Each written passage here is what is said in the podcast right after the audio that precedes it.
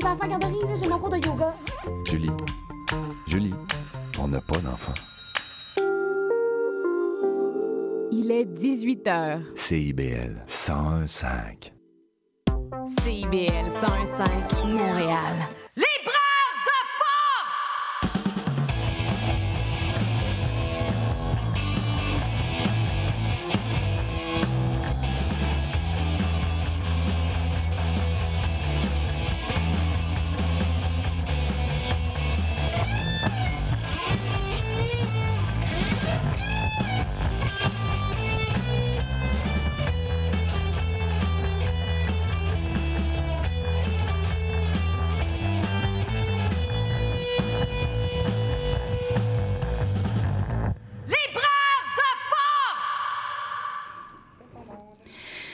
Bonsoir à vous, auditrices et auditeurs de CIBL, la radio citoyenne de Montréal. Bienvenue à Libraire de Force, votre émission littéraire. Merci d'être à l'écoute, fidèle au poste tous les jeudis entre 18 et 20 heures. Ben, sinon, c'est que vous nous écoutez en rediffusion le mardi, maintenant de 11h30 à 13h30, à l'heure du lunch ou encore, si vous préférez, à l'heure de votre choix, en balado via notre blog librairedeforce.wordpress.com. Alors, vous cliquez sur l'onglet Émissions. Elles sont toutes là depuis 2018, une vraie mine d'or, cinq ans de chroniques, d'entrevues, de discussions en profondeur à propos de ce qui nous, ce qui vous passionne, la littérature. Alors, ce soir, 26, euh, j'ai dit 26 octobre, j'ai fait un mauvais copier-coller. Ce soir, 9 novembre, mesdames et messieurs, émission 256, ça, je ne me trompe pas dans le chiffre. Linda Dion Micro, euh, je me sens particulièrement fébrile et c'est pas à cause de la première neige qui est tombée sur Montréal aujourd'hui. J'avais vraiment très hâte à cette émission qui est planifiée depuis le début septembre, qui a dû être repoussée en raison d'un calendrier, ma foi, qui déborde. J'avais hâte aussi parce que, parce que, ben, parce que mon invité est une femme que j'admire, que j'aime, qui m'inspire, une femme engagée, une femme pas ordinaire du tout. Bonsoir, Mélika Delmoumen. Bonsoir. On t'entend rire depuis le début, là. Comment vas-tu? Débordé, mais bien. Mais à, à, 24 heures de mes vacances, Oui. mes premières vacances depuis longtemps. Ah, Oui, ben, on oui. est vraiment d'autant plus euh, choyés ce soir que, ben, que tu as accepté de Ah, ben, venir le parce cadeau. que tu es, tellement débordé. C'est le cadeau à la fin de la journée de travail. Bon, ben, t'es notre cadeau aussi, tu sais, mon petit cadeau de Noël en, comment dire, euh, en avance. Alors, euh, tu vas nous parler euh, dans quelques instants de ton dernier, euh, comment dire, ta, hum, j'allais dire, euh, parution, mais cherche un mot plus fort que ça, ton dernier euh, coup de gueule, je sais pas comment dire, les engagements ordinaires, euh, lutter de mère en fille, qui est paru euh, dans la collection Documents euh, chez Atelier 10, c'est le numéro 25.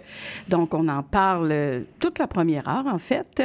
Avec moi en studio, notre chroniqueuse, qui est aussi écrivaine. Bonsoir, Julie Giguère. Allô, Linda.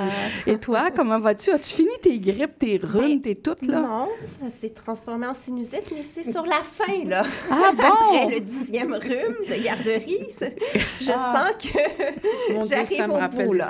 oui. Les rhumes de Ah, garderie. les rhumes de, garderie. Mais, en, mais en. Alors, de quelle œuvre tu vas nous parler ce soir dans tes variations de l'écriture nue?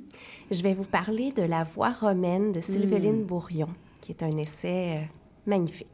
Oh, wow! Encore là, on, on se garde vraiment, c'est la totale.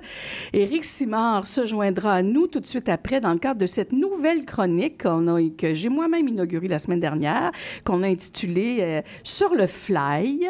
Alors, c'est une chronique où on livre des coups de cœur. Euh, euh, Éric va nous parler de du, Le conte est bon de Louis-Daniel Godin, euh, qui est paru chez La Peuplade, et L'Hô- L'Hôtel des oiseaux de Joyce Ménard chez Philippe Ray. Donc, il nous parle parle de ça euh, sur le coup de 19h15. Et pour clore le tout en beauté, mesdames et messieurs, Mike Sévienno inaugure avec moi une autre nouvelle chronique euh, qui s'intitule Mots croisés. C'est un segment dans lequel nous discutons ensemble d'une parution qui a retenu notre attention. Alors, euh, nous allons débuter avec le livre de Sarah Rocheville, Tu vis à Paris, je pense, que j'ai adoré. C'est publié chez Varia. Alors, on va aussi profiter de l'occasion, évidemment, pour commenter la grande nouvelle du jour. hein, hein? Euh, le prix Médicis accordé à Kevin Lambert pour son livre Que notre joie demeure. Toute une fierté pour le milieu littéraire québécois, n'est-ce pas, Mélika? Mais c'est très drôle parce que je, on s'est rendu compte avec mes collègues à Lettres québécoises que le, je pense que la première critique qui a été faite de notre joie demeure était dans Lettres québécoises par Ah, Philippe voilà. Manvie, que tu connais, qui est aussi Ah ben, écrivain. c'est donc qui ton, est aussi ton écrivain, mari. qui est mon conjoint, mais Oui. bref, qui est critique dans l'aide québécoise depuis quelques années. Puis on se rappelait euh, ce moment-là où le livre venait de paraître et puis Ah qu'on se disait, il va y avoir un buzz, va y avoir... est-ce que ça va avoir lieu, est-ce que ça va prendre, est-ce que ça va pas prendre? Parce que c'est un livre très, très, très singulier. Oui. Hein, Kevin est, est, ben, non seulement une personne délicieuse, mais un auteur euh, extrêmement riche, complexe, accessible en même temps, euh, qui est capable d'aller très loin dans dans les essais littéraires, Ouais, pas l'essai ouais, au ouais. sens du genre littéraire, l'essai, mais dans les essais au sein de, de ses romans. Donc, on savait pas du tout Très inspiré comment aussi ça par allait être Marie-Claire. Blais, Absolument, quand même. Donc, Wow. on se demandait comment on, a- on avait beaucoup aimé. euh, c'est vraiment quelqu'un que, que mon conjoint, moi euh, et l'équipe de l'aide québécoise donc on apprécie énormément. Il avait même été en couverture de l'aide québécoise à l'époque d'Annabelle Moreau, là, avant Oui, que- oui, oui. on donc, c'est quelqu'un qu'on aime beaucoup, qu'on respecte beaucoup, qu'on estime beaucoup. Et je me rappelais justement de, de ce moment-là où on se demandait. Mais nous, on, on l'a reçu à l'émission. Ouais. C'est Mike euh, qui avait fait l'entrevue avec lui. Donc, il va pouvoir nous en parler un peu plus longuement tout à l'heure. En tout cas, on le félicite. Je sais pas Ah, s'il bien nous écoute, sûr, mais bravo, euh, On bravo. le félicite, on est tellement fiers. Alors, Amélika Abdelmoumen, tu es une habituée libraire de force. Oui. J'ai fait mes petites recherches. Là. Tu, tu es venue la première fois à l'émission euh, 233. Oh, c'est ça? Peut-être que je me trompe de chiffre. En tout cas, euh, non, avant ça, euh, l'émission... Attends, je vais y aller à partir du plus loin. L'émission 167, le 17 février 2022, tu étais venu parler de Baldwin, Oui. Et moi, Oui. paru Mémoire d'Encrier. Ensuite, tu es revenu à l'émission 219 le 16 février 2023 euh, avec Jean-François Nadeau, avec qui tu as partagé le prix euh, Pierre Vadeboncoeur remis par la CSN euh, sur l'essai qui s'est le plus démarqué dans l'année. Donc là, c'est Mike qui t'avait reçu à son micro. Et euh, aussi à l'émission 1933, le 1er juin, pour parler, euh, là, tu étais avec moi, du prix de l'essai, oui, euh, oui, une initiative de lettres québécoise. Donc, euh, on aime ça, recevoir un plaisir. Ben, Vraiment. En tout cas, si vous ne la connaissez pas, elle est sagnéenne d'origine, elle est née en, en mm. 72. Tu es l'autrice, Mélika, de plusieurs romans, essais, récits, articles et nouvelles, une bonne dizaine de publications. Hein. Oui, c'est mon onzième livre. Onzième, hein, c'est ça, voilà. 20 20 ans d'écriture, tu disais J'ai commencé en 98, donc plus, Plus même que ça. 25. Ouh là là. Aïe, aïe, aïe, toute ne jeune encore. Mais- Eh là là. Et bon, tu as été éditrice au groupe Ville-Marie Oui. Littérature de 2013 à 2021. Je me trompe pas. Ben, j'ai été pigiste. J'ai été euh, Ouais. à temps plein les deux dernières années, mais pigiste euh, pendant... Parce que tu étais en Ouais, France. j'étais hein? en France, Tu as vécu ça. en France, à Lyon, Ouais. de 2005 à 2017. Oui. Expérience dont tu as tiré l'ouvrage intitulé 12 ans en France, qui est paru en 2018, et dont aussi les questions dans les engagements ordinaires. On va en parler tantôt. Et tu es rédactrice en chef de L'aide québécoise depuis l'automne 2021, Mm-hmm. où tu as initié déjà de très beaux bouleversements avec ton équipe. Bon, on pense à la disparition des étoiles au tout Oui. début pour coter les œuvres euh, qui étaient critiquées dans le cahier critique. Euh, aussi le billet de la rédac qui, euh, qui, qui est sur Internet où tu mets en lumière euh, le- le- le- des, des auteurs qu'on voit, que toi tu juges qu'on voit pas assez. Tu sais, tu as vraiment le, le petit côté, là, Oui, comment punk. Punk, ouais, c'est bon, on aime ça. Jusqu'à instaurer justement le prix de l'essai cette année. Fait que Oui. vraiment, ça lâche pas. Hein? Ben là, les billets de la rédac chef ont été transformés pour le moment. On va voir après parce que je me rends compte que malheureusement, il y a seulement 24 heures dans une journée. Euh, c'est des entretiens d'une heure, euh, 45 minutes au Salon du Livre de Montréal. Donc, il y en a un, je l'annonce à notre public avec Oh, Linda Dion le jeudi à Le- 14 heures. Avant mon émission. Oui, c'est ça. Mais euh, je reçois donc euh, Linda Dion, Sarah euh, Berthiaume, Michel Jean, Olivier Kemed, Nicolas Chalifour et Stanley Péan. Puis je fais l'équivalent d'un billet de la rédac chef, mais là, je vous fais parler. C'est pas seulement moi qui. Ah, quelle belle Voilà. initiative. Donc, t'en Ouais. finis plus d'avoir des bonnes idées, c'est pas compliqué. Euh, bon, ensuite, ben, il y a des collaborations avec le fil. On pense Mm. Oui. au cabaret de la pensée Oui. LQ, qui a eu lieu euh, deux années consécutives. Euh, quand même, c'est ça aussi, c'est des C'est du événements. travail, oui, puis c'est beaucoup de travail, Mais c'est effectivement. très, très chouette. On aime beaucoup ça. Puis tu es aussi de plus en plus présente, euh, pour notre grand bonheur, sur plusieurs antennes. Euh, tes engagements à toi, là, parce qu'il y a beaucoup de Oui. questions d'engagement, sont de plus en plus publics. Oui. Euh, je pense à la balado de Fred Savard. Oui. Je pense à Radio-Canada, l'émission de Franco Oui. Décide-moi un matin, où on t'entend assez souvent Une quand fois même. par mois, à peu Ouais. près, j'ai une chronique et j'ai carte blanche. Ben oui. Donc, c'est vraiment le fun. J'ai commencé aussi de temps en temps à en faire à l'émission de Jacques Létourneau, euh, Dimanche de lire, je crois que ça s'appelle, non, Dimanche on lit. Dimanche on lit à la radio de Longueuil. Ah, mais ça, je savais pas. tous les, c'est une nou- nouvelle émission tous les dimanches à 11h à la radio de Longueuil. Une semaine, c'est Jacques Létourneau qui l'anime et c'est, j'ai, je me souviens plus du nom, je suis désolée, de l'animatrice, mais ils se relaient tous les deux. C'est comme Mike et moi, ils nous ont copié ou quoi? je sais peut-être. Et donc, Jacques m'a demandé de faire euh, une, une ou deux fois, il m'a invité pour Ah. faire des petites chroniques euh, comme ça. Ah, c'est J'aime ça parce que chaque, ça donne l'oc- l'occasion de parler de, d'auteurs dont on n'a pas forcément la place, pour Mhm. qui on n'a pas forcément toujours de la place dans la revue ou dans les chroniques à Radio-Canada. Donc, j'essaie de Mais là, es invitée à titre de directrice Oui, de l'aide oui, oui, québécoise. pour faire des sûr. suggestions de lecture ou parler de livres qui m'ont marqué ou dont je trouve qu'on aurait dû parler davantage. Mhm. Et on t'a vu, pas entendu, mais on Oui. t'a vu dernièrement, Oui. toute bien peignée, bien maquillée, à l'émission On va se le dire. Courte mais brillante entrevue qui termine l'émission où tu livres l'essentiel du message de tes engagements ordinaires. Euh, il faut refuser de baisser les bras, même quand on nous dit que ça changera pas le monde. C'était extraordinaire. Merci, mon Dieu.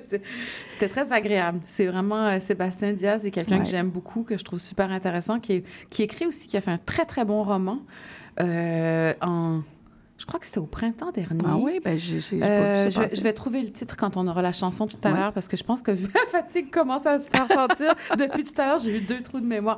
Mais bon, Sébastien a fait un roman fantastique qui est fantastique, un genre de roman, un thriller. euh, Stephen Kingien de plein de manières. Et Ah donc, oui. bref, euh, c'est quelqu'un que j'apprécie beaucoup. Mais c'est pas une contente. émission où il y a beaucoup de questions de littérature, Ben, mais quand même. C'est une émission euh, sur l'actualité où il y a question de culture, mais la semaine avant moi, il y avait Maïka Sondarjé, qui est une femme essayiste qui travaille sur la les, les questions de la coopération internationale, de la décolonisation. Donc, il reçoit quand même des intellectuels euh, régulièrement. Ça fait partie de, Oui, exactement. des gens qui reçoivent. Mais en tout cas, tu as été euh, vraiment extraordinaire. Je, je l'ai réécouté cet après-midi là, pour euh, me remettre un peu dans le bain. Puis je, je t'écoutais parler, c'est limpide, c'était très, très clair. Franchement, tu n'as pas eu énormément de temps, mais tu as livré l'essentiel. Ben, c'est, les c'est le métier qui rentre. hein. Ben Après oui. 25 ans, on Oh, apprend. oui, effectivement. Mais Oui. c'est parce que, puis Julie pourra, pourra euh, me dire si, euh, si je me trompe, je sais que toi aussi, tu ressens ça. Quand on sort un livre, des fois, on est un peu hébété, on ne sait pas trop comment Oui. en parler. Hein? C'est, c'est pas si simple que ça. C'est Euh, pas si simple, non, non, absolument pas. non. Puis on se rend compte que notre rapport à notre livre, moi, ça fait un mois qu'il est paru. Mon rapport au livre a changé, puis j'ai réfléchi en C'est discutant avec. Ben, ce qui est bien, c'est qu'en discutant avec plein de personnes différentes, devant public, en guillemets, dans une librairie, dans une Mhm. émission, tout ça, j'ai. J'ai compris des choses sur ce livre-là dont j'avais pas forcément conscience quand je l'écrivais. Bien, espérons qu'à la fin de cette entrevue ce soir, je t'amènerai aussi. J'ai C'est prévu de t'amener dans des petites zones C'est parce parfait. que on je te a, connais, je le sais, c'est parfait. on a un peu C'est plus de temps quand C'est même. génial. Alors, par quoi on commence? Peut-être par la fin, tiens. Mm-hmm. la, la publication de ce livre dans la collection Documents, euh, qui est une réalisation de l'équipe du magazine Nouveau Projet, euh, qui est donc, je disais, une collection de courts essais portant sur les enjeux sociaux, Mm-hmm. culturels et individuels de notre époque, souvent écrits à chaud, dans l'urgence de dire les choses. Comment ça se passe? Tu fais une proposition ou on t'invite pour On aborder un sujet déjà? Ou, euh, c'est Vanessa Alnott qui était, qui était éditrice, qui, qui n'est plus, là, qui a, qui a changé, comment on dit, qui est allée vers de nouvelles opportunités. Maintenant, je pense qu'elle est à la, à la Grande Bibliothèque, si je ne me trompe pas, mais c'est elle qui m'avait contactée pour me demander si je voulais faire partie de, de cette collection. Euh, ça doit faire au moins deux ans et demi maintenant. Ah ouais? Puis ça m'intéressait, puis c'était un moment où ça me taraudait cette question de ma grand-mère dont je parle dans le livre, là, Mm-hmm. comment écrire sur elle, quoi écrire sur elle. Ça faisait un petit moment là, que, que ça me travaillait. Donc, je lui ai dit, j'aimerais parler de ma grand-mère, mais il faut trouver Donc, un c'est toi angle. qui as proposé. Oui, j'ai proposé ce sujet. ouais. Ben, ma grand-mère, au départ, puis expliqué pourquoi je pensais que ma grand-mère était intéressante au-delà du fait de, eh ben, fine, puis c'est ma grand-mère, je l'aime Ouais. beaucoup, là. C'était pas vraiment suffisant pour refaire de la littérature. Il faut que le particulier bascule dans, dans quelque chose de plus euh, universel ou en tout cas commun. et, euh, et donc, en discutant avec elle, en réfléchissant avec elle, je me suis rendu compte que ce qui m'intéressait chez ma grand-mère, ben, c'était tout ce qu'elle avait accompli, mais qui était resté complètement dans l'ombre et qui l'est toujours, euh, ben, peut-être un peu moins grâce au livre. Et, et là, on espère réussir à, obtenir un truc pour lequel on se bat depuis longtemps dans la famille, qui est que la bibliothèque de l'abbé Oui. soit renommée euh, en son honneur. Mais bon, ça, c'est un autre dossier. Et donc, en discutant avec Vanessa, puis ensuite, quand Vanessa est partie, euh, c'est Véronique Chagnon qui l'a remplacée, avec qui j'ai travaillé tout le reste du temps. Euh, on en est venu à cette idée de euh, l'engagement ordinaire, qu'est-ce que ça veut dire? Puis on a commencé à faire le lien avec ce que moi j'avais fait Ouais. quand j'étais en France et puis euh, avec un recul que j'avais pas quand j'ai écrit 12 ans en France où j'étais très écorchée, très démolie, blessée, fatiguée. Euh, donc là, je pouvais regarder avec plus de distance mon propre rapport à l'engagement et là, on a vu qu'il y avait un lien entre les deux et en travaillant, c'est là que je me suis mise à penser à ma mère qui est entre nous deux Ben oui. qui, euh, qui elle aussi, à sa façon, euh, avait répondu un peu au même élan, puis était elle aussi, en- parce que j'essaie de développer, euh, je sais pas si on peut appeler ça une théorie, mais une observation Ouais. sur laquelle beaucoup, beaucoup des gens que j'ai rencontrés qui militent sur le terrain, là, euh, qui travaillent sur le terrain ou qui essayent de, de s'engager sur le terrain, sont des misfits. Misfits, Ouais. des mésadaptés. Des ouais. gens qui sont pas capables d'accepter la place qu'on leur qu'on veut leur assigner. Pas forcément parce qu'ils sont tellement rebelles et extraordinaires, parce qu'ils sont pas capables. Des fois, c'est aussi... euh, Des fois, il n'y a pas Mhm. forcément de gloire ou de romantisme Mais donc, tout ça, ça devient au moment de... euh, je suis contente que tu en parles parce que, euh, bon, quand on lit, évidemment, on a l'impression tout, tout, tout est tellement clair. On se dit, mon Dieu, et c'est en allé direct parce que ça savait ce que ça en allait. Non. Mais non, c'est ça. On, on sait jamais dire. Non. Les gens n'imaginent pas à quel Pas point, comment ça se construit. Ben, c'est très, ben, c'est un travail déjà avec cette éditrice, Véronique Chagnon, qui est vraiment extraordinaire. Et là, il y avait un double défi, c'est-à-dire qu'il y a une collection Ouais. qui est euh, un principe donc des, des, des livres de 100 pages et moins euh, qui fonctionnent non pas par ordre chronologique mais par thème. Il y a toute un- Mm-hmm. une identité à cette collection-là quand on accepte d'y, être, euh, d'y Mais participer. c'était fait pour toi, là. Donc, il y a On ça, voit mais après bien. ça, il fallait que ça me ressemble, Ouais, mais tout en ça. ressemblant à leur collection. Donc, il y a tout un travail d'équilibre qui se faisait, euh, puis que Véronique, justement, pouvait m'aider parce qu'elle connaissait très bien la collection. Donc, euh, puis il y a eu beaucoup, beaucoup de versions du manuscrit. Mais probablement que ouais. le fait que tu t'insères avec ce que tu avais à écrire au- autour de ta grand-mère, le fait de t'insérer dans cette collection, Mm-hmm. euh, ça a comme balisé un peu, orienté. Et puis, Oui. oh, puis c'est ça que j'aime quand je te lis aussi, c'est, c'est qu'il y a une réflexion en arrière de ça. Tu ne fais pas seulement nous raconter, mais il y a, il y a tellement d'enjeux euh, Oui. que, que tu exposes en Mais même ça, il fallait que j'ose, puis je pense que c'est la chose la- qui a été la plus difficile à, à, à oser. Fallait que j'ose croire que j'avais le droit de Ouais. théoriser sur l'engagement, que Voilà. j'avais le droit d'avoir des avis sur l'engagement parce que j'avais, après tout, passé des années sur le terrain et des années à écrire sur ce que je vivais, des années à lire sur, euh, de la part de personnes, soit qui étaient engagées euh, sur la, comment dire, dans la cité en tant qu'intellectuelle ou qui avaient été sur le terrain, ou les deux. Euh, et donc, c'est vrai que c'est beaucoup. À un moment donné, je me rappelle de Véronique qui m'a dit ça, qui m'a dit T'es une militante aguerrie, t'as le droit Ouais. d'avoir des avis. Puis tu n'as pas besoin de te justifier chaque fois que tu dis je pense que. Mais ce ça vient de l'expérience. Tu as développé, puis on va en parler là, Mhm. euh, pendant l'entrevue, justement, de, de, de, ce, de, de tes considérations autour de l'engagement. Mhm.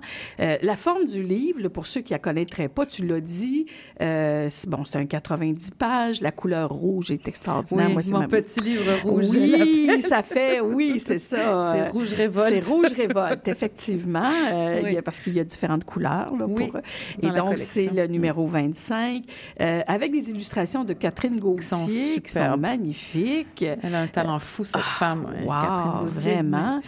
Et on a 15 euh, courts chapitres de 2 à 3 pages, en plus de l'avant-propos et de la conclusion, avec des titres assez inspirants. Et là, je ne peux pas m'empêcher de, de, de, ben, ça, de vous en donner quelques-uns, là, de, de ces... euh, et j'ai fait un- une espèce d'étude de, de la table des matières. C'est super. Alors, on a, euh, tu sais, ça commence avec ordinaire au pluriel. Ensuite, on a Olivette et Camille. Ensuite, on a Mélika. Fait que là, on présente la patente, on présente les personnages, on pourrait dire. C'est parce qu'il y a une petite histoire aussi en même temps qu'on apprend, qu'on Mm-hmm. Oui. suit. Il y a la petite et la grande histoire des femmes, je trouve. Et après ça, ben, il va avoir, euh, euh, bon, ce qui, on, mettons que je saute le chapitre suivant, puis ça va en entêté et ES. Fait que là, Mm. on voit ce qui relie toutes ces femmes-là. Et après ça, ben, on a beaucoup de chapitres qui sont des verbes à l'infinitif. Lire, agir, écrire, sortir de l'ombre, persévérer, revenir, résister, refuser. Quand même, des titres, euh, hein, ça parle déjà.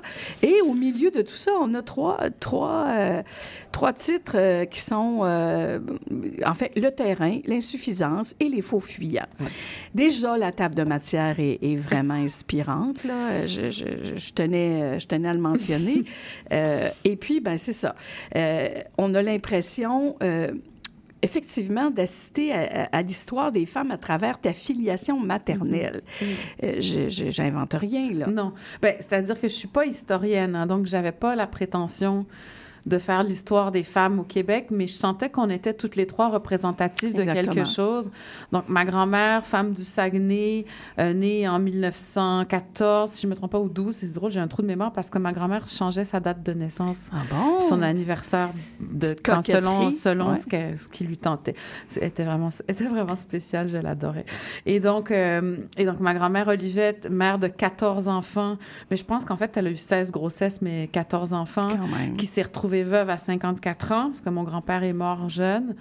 Euh, mon grand-père qui travaillait dans l'usine, là, la BTB Consolidated Mhm. euh, au Saguenay, euh, qui s'est retrouvé à devoir se débrouiller. Donc, il y en a plusieurs qui étaient plus âgés, mais il y en a beaucoup qui étaient encore en bas âge ou qui étaient jeunes. Donc, qui ne, rêvaient d'écrire, qui rêvaient de faire des études, mais qui ne pouvaient pas. Et qui s'est inscrite, euh, à- ben, qui a été, euh, quand mon grand-père est mort, elle a fait des études à l'Université de Montréal. Elle était la seule femme admise à l'Université de Montréal. Et ensuite, elle est devenue la première conseillère municipale femme de la région. Quand même, hein? Et puis, bon, elle fait toutes sortes d'autres choses. Première campagne de recyclage ou une des premières au Québec. Euh, est premier foyer pour femmes victimes de violences conjugales au Saguenay.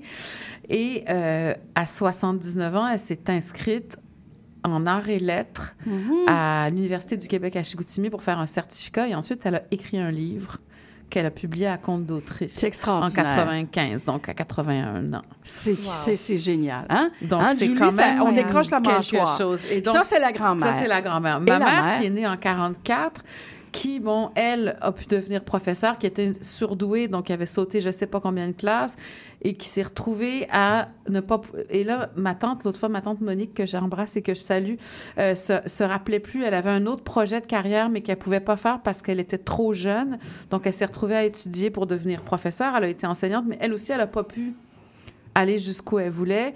Et donc, devenue enseignante, bon, mes parents se sont séparés. Puis là, elle s'est impliquée pour le refuge des jeunes euh, et au Parti québécois. Elle a travaillé avec Bernard Landry, euh, avec euh, bon, tout, euh, Monsieur Parizeau, la femme de Monsieur Parizeau surtout. Euh, qui étaient des gens que je- qui venaient chez c'est nous. ça, que- ben oui. bien sûr. Et, euh, et euh, moi, ben, qui suis arrivée après, donc, entre guillemets, la première racisée, Oui, effectivement. donc, bleuet tunisien, d'une certaine manière, mais né, euh, né à Chicoutimi. Et euh, la première qui a eu accès aux études de troisième cycle, qui a Ouais. accès à des micros comme celui-ci. Ouais, ouais, donc, on voit vraiment euh, d'une génération à l'autre les possibilités C'est qui magnifique. sont pas les même. C'est magnifique. Et bon, écoute, on, fait- on ne fait que commencer la discussion. Euh, on va s'arrêter. J'ai- fait un choix musical ce soir quand même.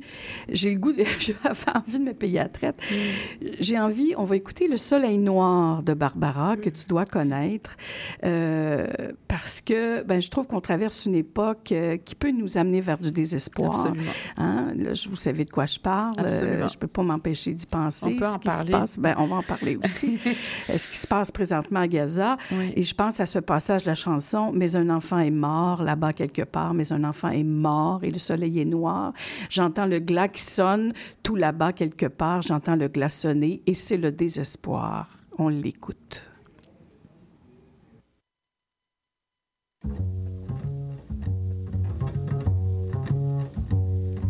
Pour ne plus jamais plus vous parler de la pluie, plus jamais du ciel lourd, jamais des matins gris. Je suis sortie des brumes et je me suis enfuie sous les ciels plus légers, pays de paradis. Oh, que j'aurais voulu vous ramener ce soir. Des mers en furie, des musiques barbares, des chants heureux, des rires qui résonnent bizarres. Et vous ferez le bruit d'un heureux tintamarre, des coquillages blancs et des cailloux salés qui roulent sous les vagues mille fois ramenés, des rouges éclatants, des soleils éclatés, dans la feu brûlerait d'éternels étés. Mais j'ai tout essayé, j'ai fait semblant de croire. Et je reviens de loin, et mon soleil est noir. Mais j'ai tout essayé, vous pouvez me croire. Je reviens fatigué, j'ai le désespoir. Légère, si légère, j'allais court vêtue. Je faisais mon affaire du premier venu. Et c'était le repos, l'heure de nonchalance. À bouche que veux-tu, et j'entrais dans la danse. J'ai appris le banjo sur des airs de guitare. J'ai frissonné du dos, j'ai oublié Mozart. Enfin, j'allais pouvoir enfin vous revenir. Avec l'œil à langue vague de souvenirs. Et j'étais l'ouragan et la rage de vivre. Et j'étais le torrent et la force de vivre. J'ai aimé, j'ai brûlé, rattrapé mon retard. Que la vie était belle et folle, mon histoire. Mais la terre s'est ouverte là-bas quelque part. Mais la terre s'est ouverte et le soleil est noir. Les hommes sont murés tout là-bas quelque part. Les hommes sont murés et c'est le désespoir. J'ai conjuré le sort, j'ai recherché l'oubli, j'ai refusé la mort, j'ai rejeté l'ennui, et j'ai serré les poings pour m'ordonner de croire que la vie était belle, fascinant le hasard qui me menait ici, ailleurs ou autre part, où la fleur était rouge, où le sable était blanc, où le bruit de la mer était une chanson, oui, le bruit de la mer était une chanson. Mais un enfant est mort, là-bas quelque part.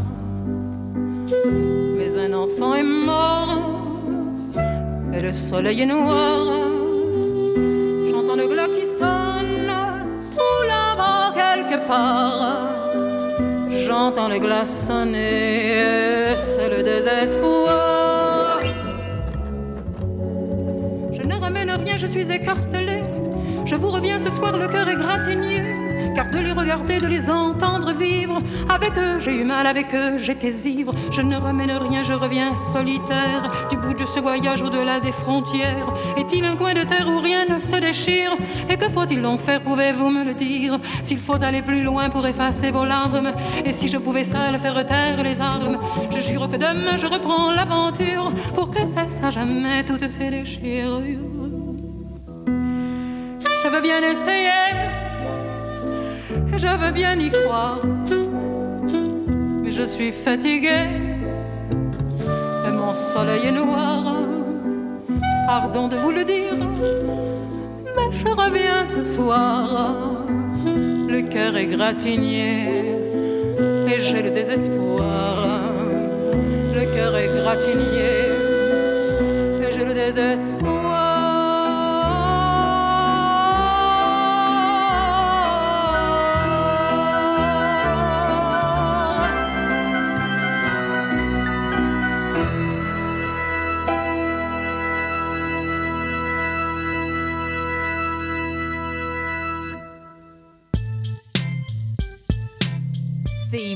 101.5 Montréal. Le Québec se développe et a de grands projets de construction. Pour les réaliser, on a besoin de gens formés et motivés. Inscris-toi dès maintenant au nouveau programme de formation de courte durée et profite d'une aide financière. Ça te mènera vers un emploi valorisant. Ça t'intéresse? Ne perds pas de temps. La formation débute dès janvier. Visite le québec.ca baroblique emploi trait d'union construction pour t'inscrire. Fais avancer ta carrière. Choisis les métiers de la construction. Québec.ca baroblique emploi trait d'union construction. Un message du gouvernement du Québec. Ah, la bouffe! Sophie Ginou et Gilles Dameneux mettent la table pour vous servir tout ce qui se passe dans l'industrie. Au menu, les chefs, les artisans, les producteurs, les initiatives alimentaires, tous les développements autour du mouvement vegan, les solutions au gaspillage, découverte des produits locaux, les tendances et les événements à venir. Plaisir gourmand. Tous les mardis, 18h. CIBL, au cœur de la bouffe. La fin du rap. Une émission 100% hip-hop d'ici et d'ailleurs qui ne vous laissera jamais sur votre appétit. On vient juste reprendre ce qui est à nous. On a le flow, on a le flair. Tout est Gucci, comme le flair. Ice, ice, on en faire. Laisse faire, légendaire. Rassasiez vos oreilles à chaque semaine avec Aldo, Arnaud, JL, Marie-Lee et Veda, les lundis de 19h à 21h à CIBL. Allô, allô, ici Stéphanie Et Mélanie? On, est, les Sœurs Boulay et vous écoutez CIBL 101.5 Montréal.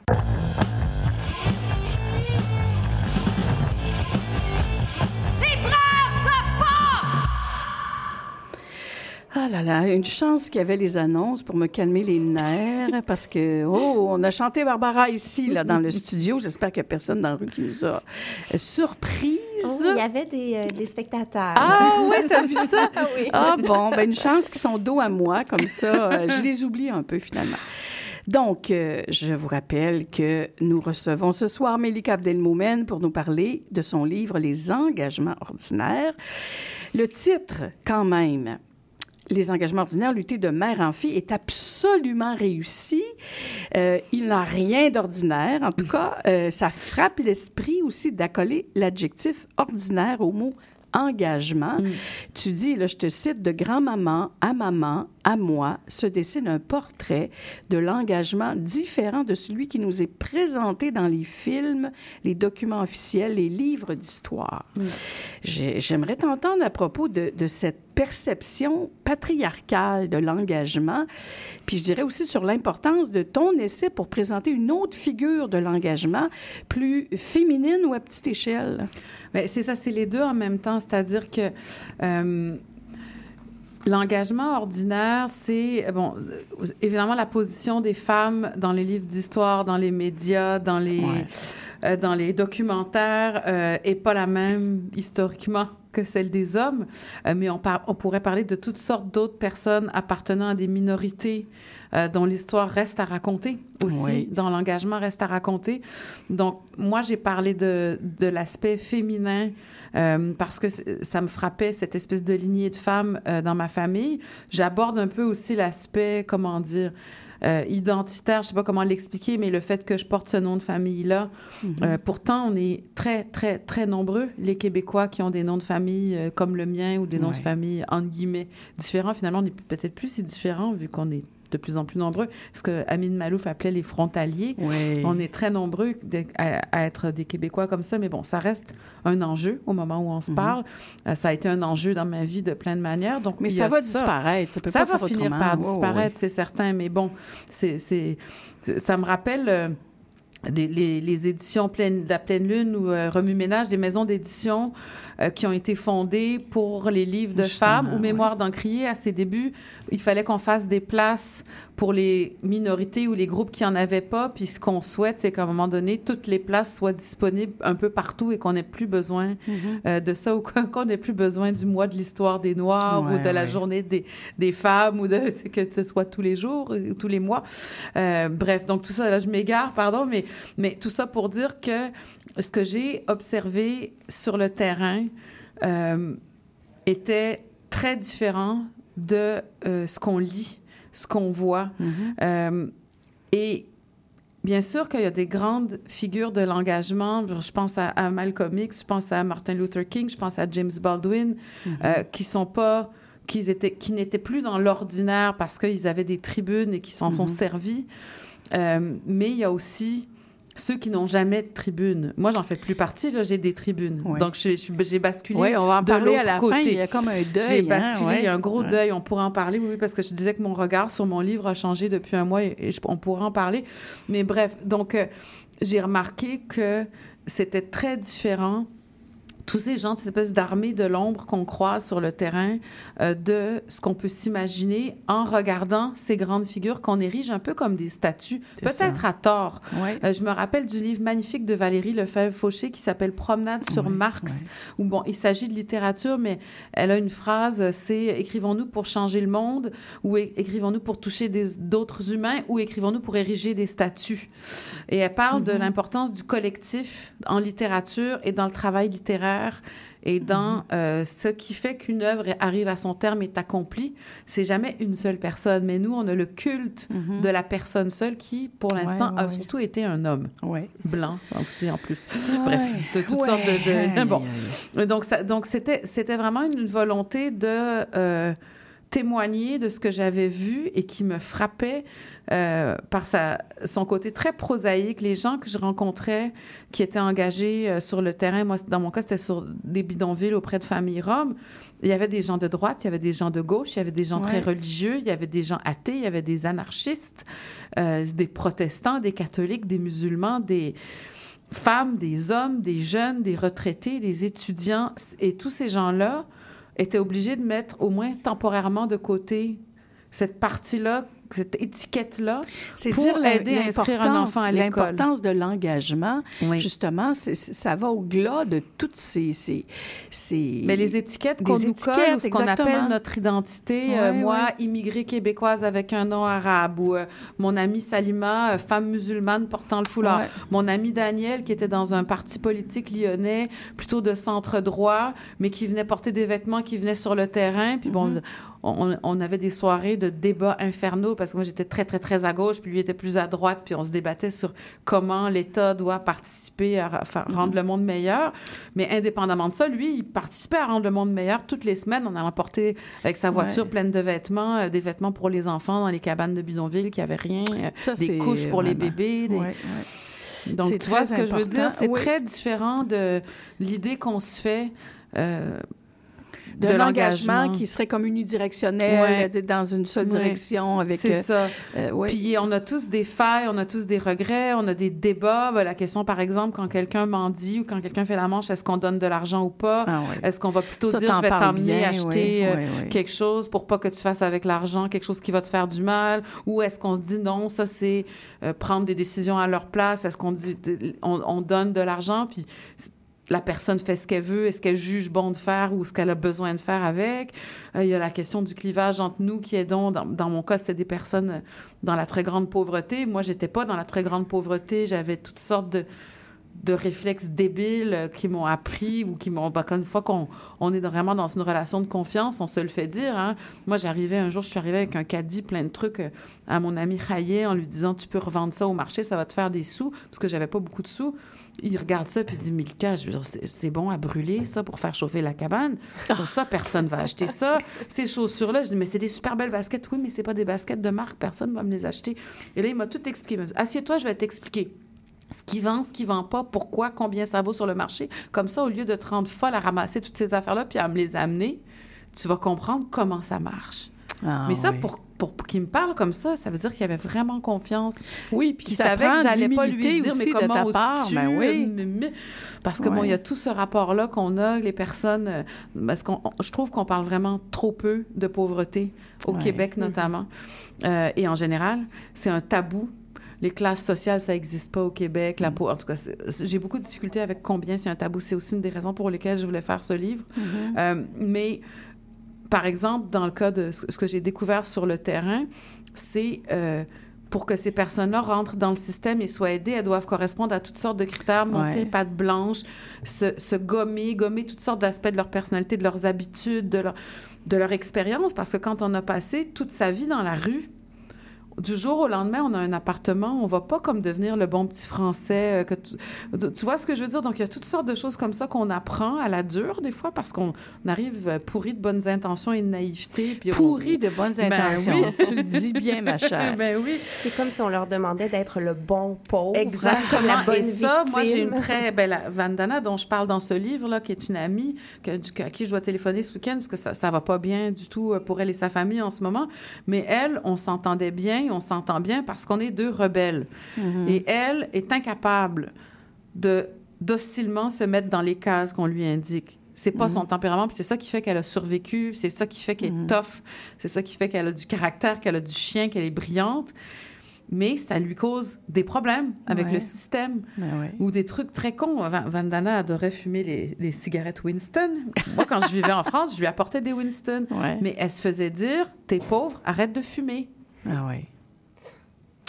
Et moi, ce genre de truc-là, Ah oui. ça me. Ah oui, ah, ça, Voilà. ça, on- on est bon pour Donc, dire je des me faisais même, chicaner parce que je lui apportais des cigarettes. Mais puis là, maintenant, je suis trop loin pour lui en apporter. mais on se parle au téléphone, mais je peux pas lui. Alors, on va revenir. euh, je, je veux re- revenir sur cette idée euh, que tu développes par rapport à l'engagement. Tu insistes sur l'idée que ton engagement, comme celui des femmes de ta filiation, arrive par accident. Oui. À cause des accidents de la vie, certains pourraient dire en raison du destin.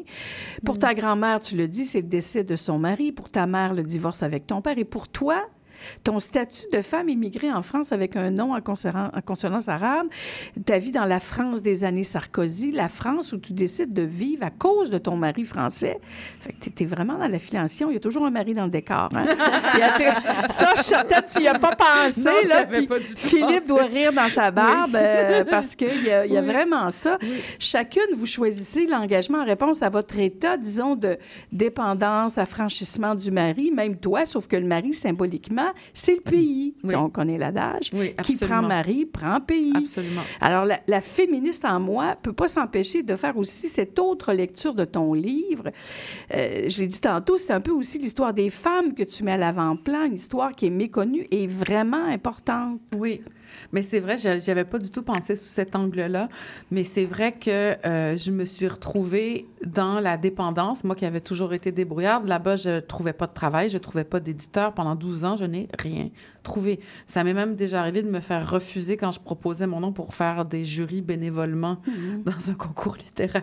C'était vraiment un sentiment d'échec perpétuel et d'être au crochet de Philippe qui pas qu'il s'en fichait aujourd'hui, mais je l'avais suivi, puis on était ensemble. Et, et quand on est revenu vivre ici, j'ai- il n'a pas eu besoin longtemps. Il a très vite trouvé du travail, mais, mais je lui avais dit, ça sera ton tour, puis c'est moi qui vais, qui vais assurer le temps que tu trouves quelque chose qui te convienne. Ben oui. Euh, mais bon, on était tous les deux plus âgés, plus expérimentés, donc on s'est mieux débrouillé cette fois-là. Mais c'est Ouais, intéressant ouais, de voir ouais. tout ce parallèle-là, hein, quand même. Mais, euh, mais bref, c'est vrai que j'étais dans un état de dépendance, d'impuissance totale, un sentiment de rejet perpétuel. Et c'est un peu par hasard que je me suis retrouvée à visiter un bidonville par une amie qui s'appelle. Anaïs, euh, qui m'a emmenée euh, rencontrer ces gens-là. Mais à partir du moment où ça a commencé, je me sentais plus, je me sentais à ma place. J'avais une place. J'étais C'est plus ça. une nobody, un rejet. Ben, c'est ça. On, va continuer de parler de ça. Euh, c'est justement là, cette histoire-là que c'est par accident, mais aussi par nécessité, en quelque sorte. Oui, absolument. Mais On c'est très dit- prosaïque, c'est ça, c'est pas romantique. Non, c'est- voilà. C'est d'où l'appellation ordinaire. Oui, c'est c'est ça. C'est ça qui, était assez extraordinaire. Extraordinaire, justement. bon, j'avais dit qu'on parlerait un peu de ce qui se passe à Gaza, mais Oui. j'ai surtout envie qu'on écoute une chanson euh, d'un groupe qui s'appelle le Trio Djoubran, qui c'est trois frères palestiniens que j'ai entendus au Québec il y a plusieurs, plusieurs années. Euh, Ils ont fait dans leur dernier album une chanson et euh, Roger Waters chante, euh, c'est lui qu'on entend dans la chanson parce que les autres, c'est presque toujours instrumental. Et c'est suite, cette histoire-là, dans le fond, est dédiée à euh, trois de leurs, trois ou quatre de leurs cousins qui se sont, euh, qui sont morts sur une plage à Gaza euh, suite à un bombardement. C'était pas hier ou avant-hier, c'est il y a quelques années. Comme quoi, c'est pas. Non, ça, euh, fait, ça date hein? pas du 7 octobre. C'est une chanson qui arrache le cœur. Soyez attentifs aux paroles. Euh, en fait, il dit boys, mother boys, father boys, your boys, your boys. But also in the end, our boys too, Our Boys. Alors, c'est vraiment une chanson qui est bouleversante. Alors, on écoute ça et on continue après.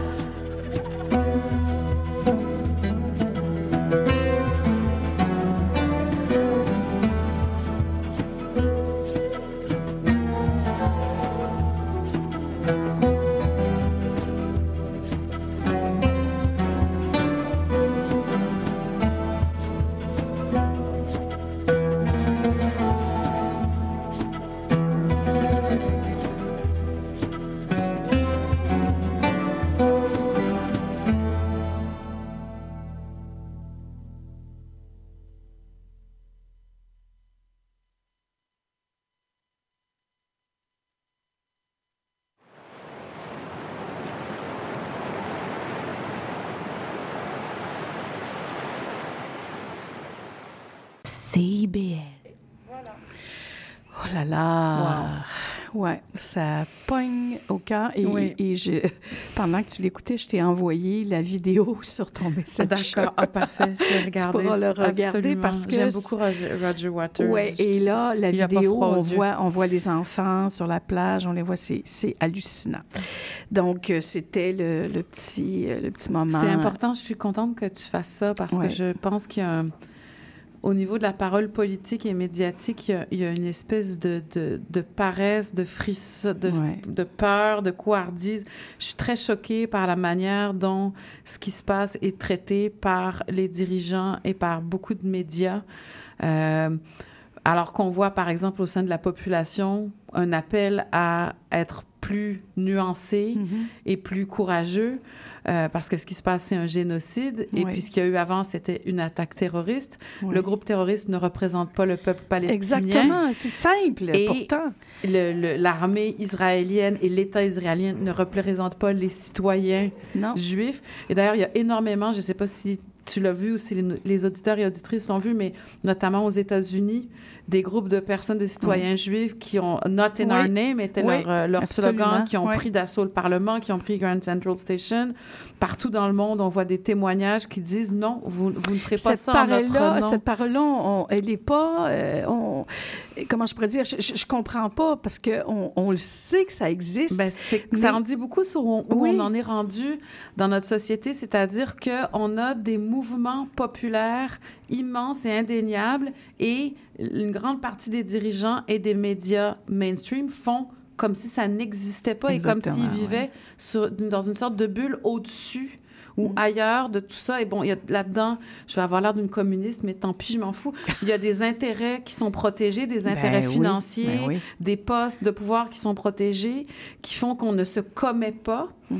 Et pourtant, chez les citoyens, on le voit. Puis après, il peut y avoir des désaccords, il peut y avoir des discussions enflammées sur quelle est la solution. Puis, genre, moi, j'ai- des amis palestiniens, j'ai des amis juifs Mm-hmm. qui sont extrêmement heurtés par le fait qu'on confonde l'État d'Israël avec les citoyens qui ont été pris en otage et qu'on dise que c'est pas important.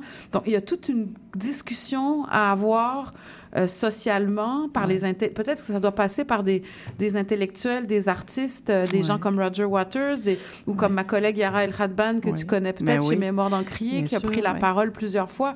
Mais il y a une sorte, je suis, je suis c'est la même chose par rapport à la question de la pauvreté, c'est la même chose par rapport à la question de la montée de l'extrême droite. Il y a comme un truc, quand on parlait tout à l'heure de l'envie de baisser les bras, là, Mm-hmm. c'est devant l'inutilité de nos combats à nous, les armées de l'ombre, entre guillemets, ou les engagés ordinaires, des fois l'impression que on aura beau tout faire, ceux qui détiennent les manettes, ils Ouais. s'en foutent. Bon, on ne parlera même pas de la crise climatique et Ah. de l'environnement et de, et de leur rapport à ça. Donc, après, bon, je me dis, qu'est-ce que je peux faire? Je peux, je peux ben, faire mon petit bout sur le terrain. Comme là, je, je suis dévastée parce que j'étais sur le terrain parce que j'étais professionnellement dans une situation d'échec et que j'avais du temps.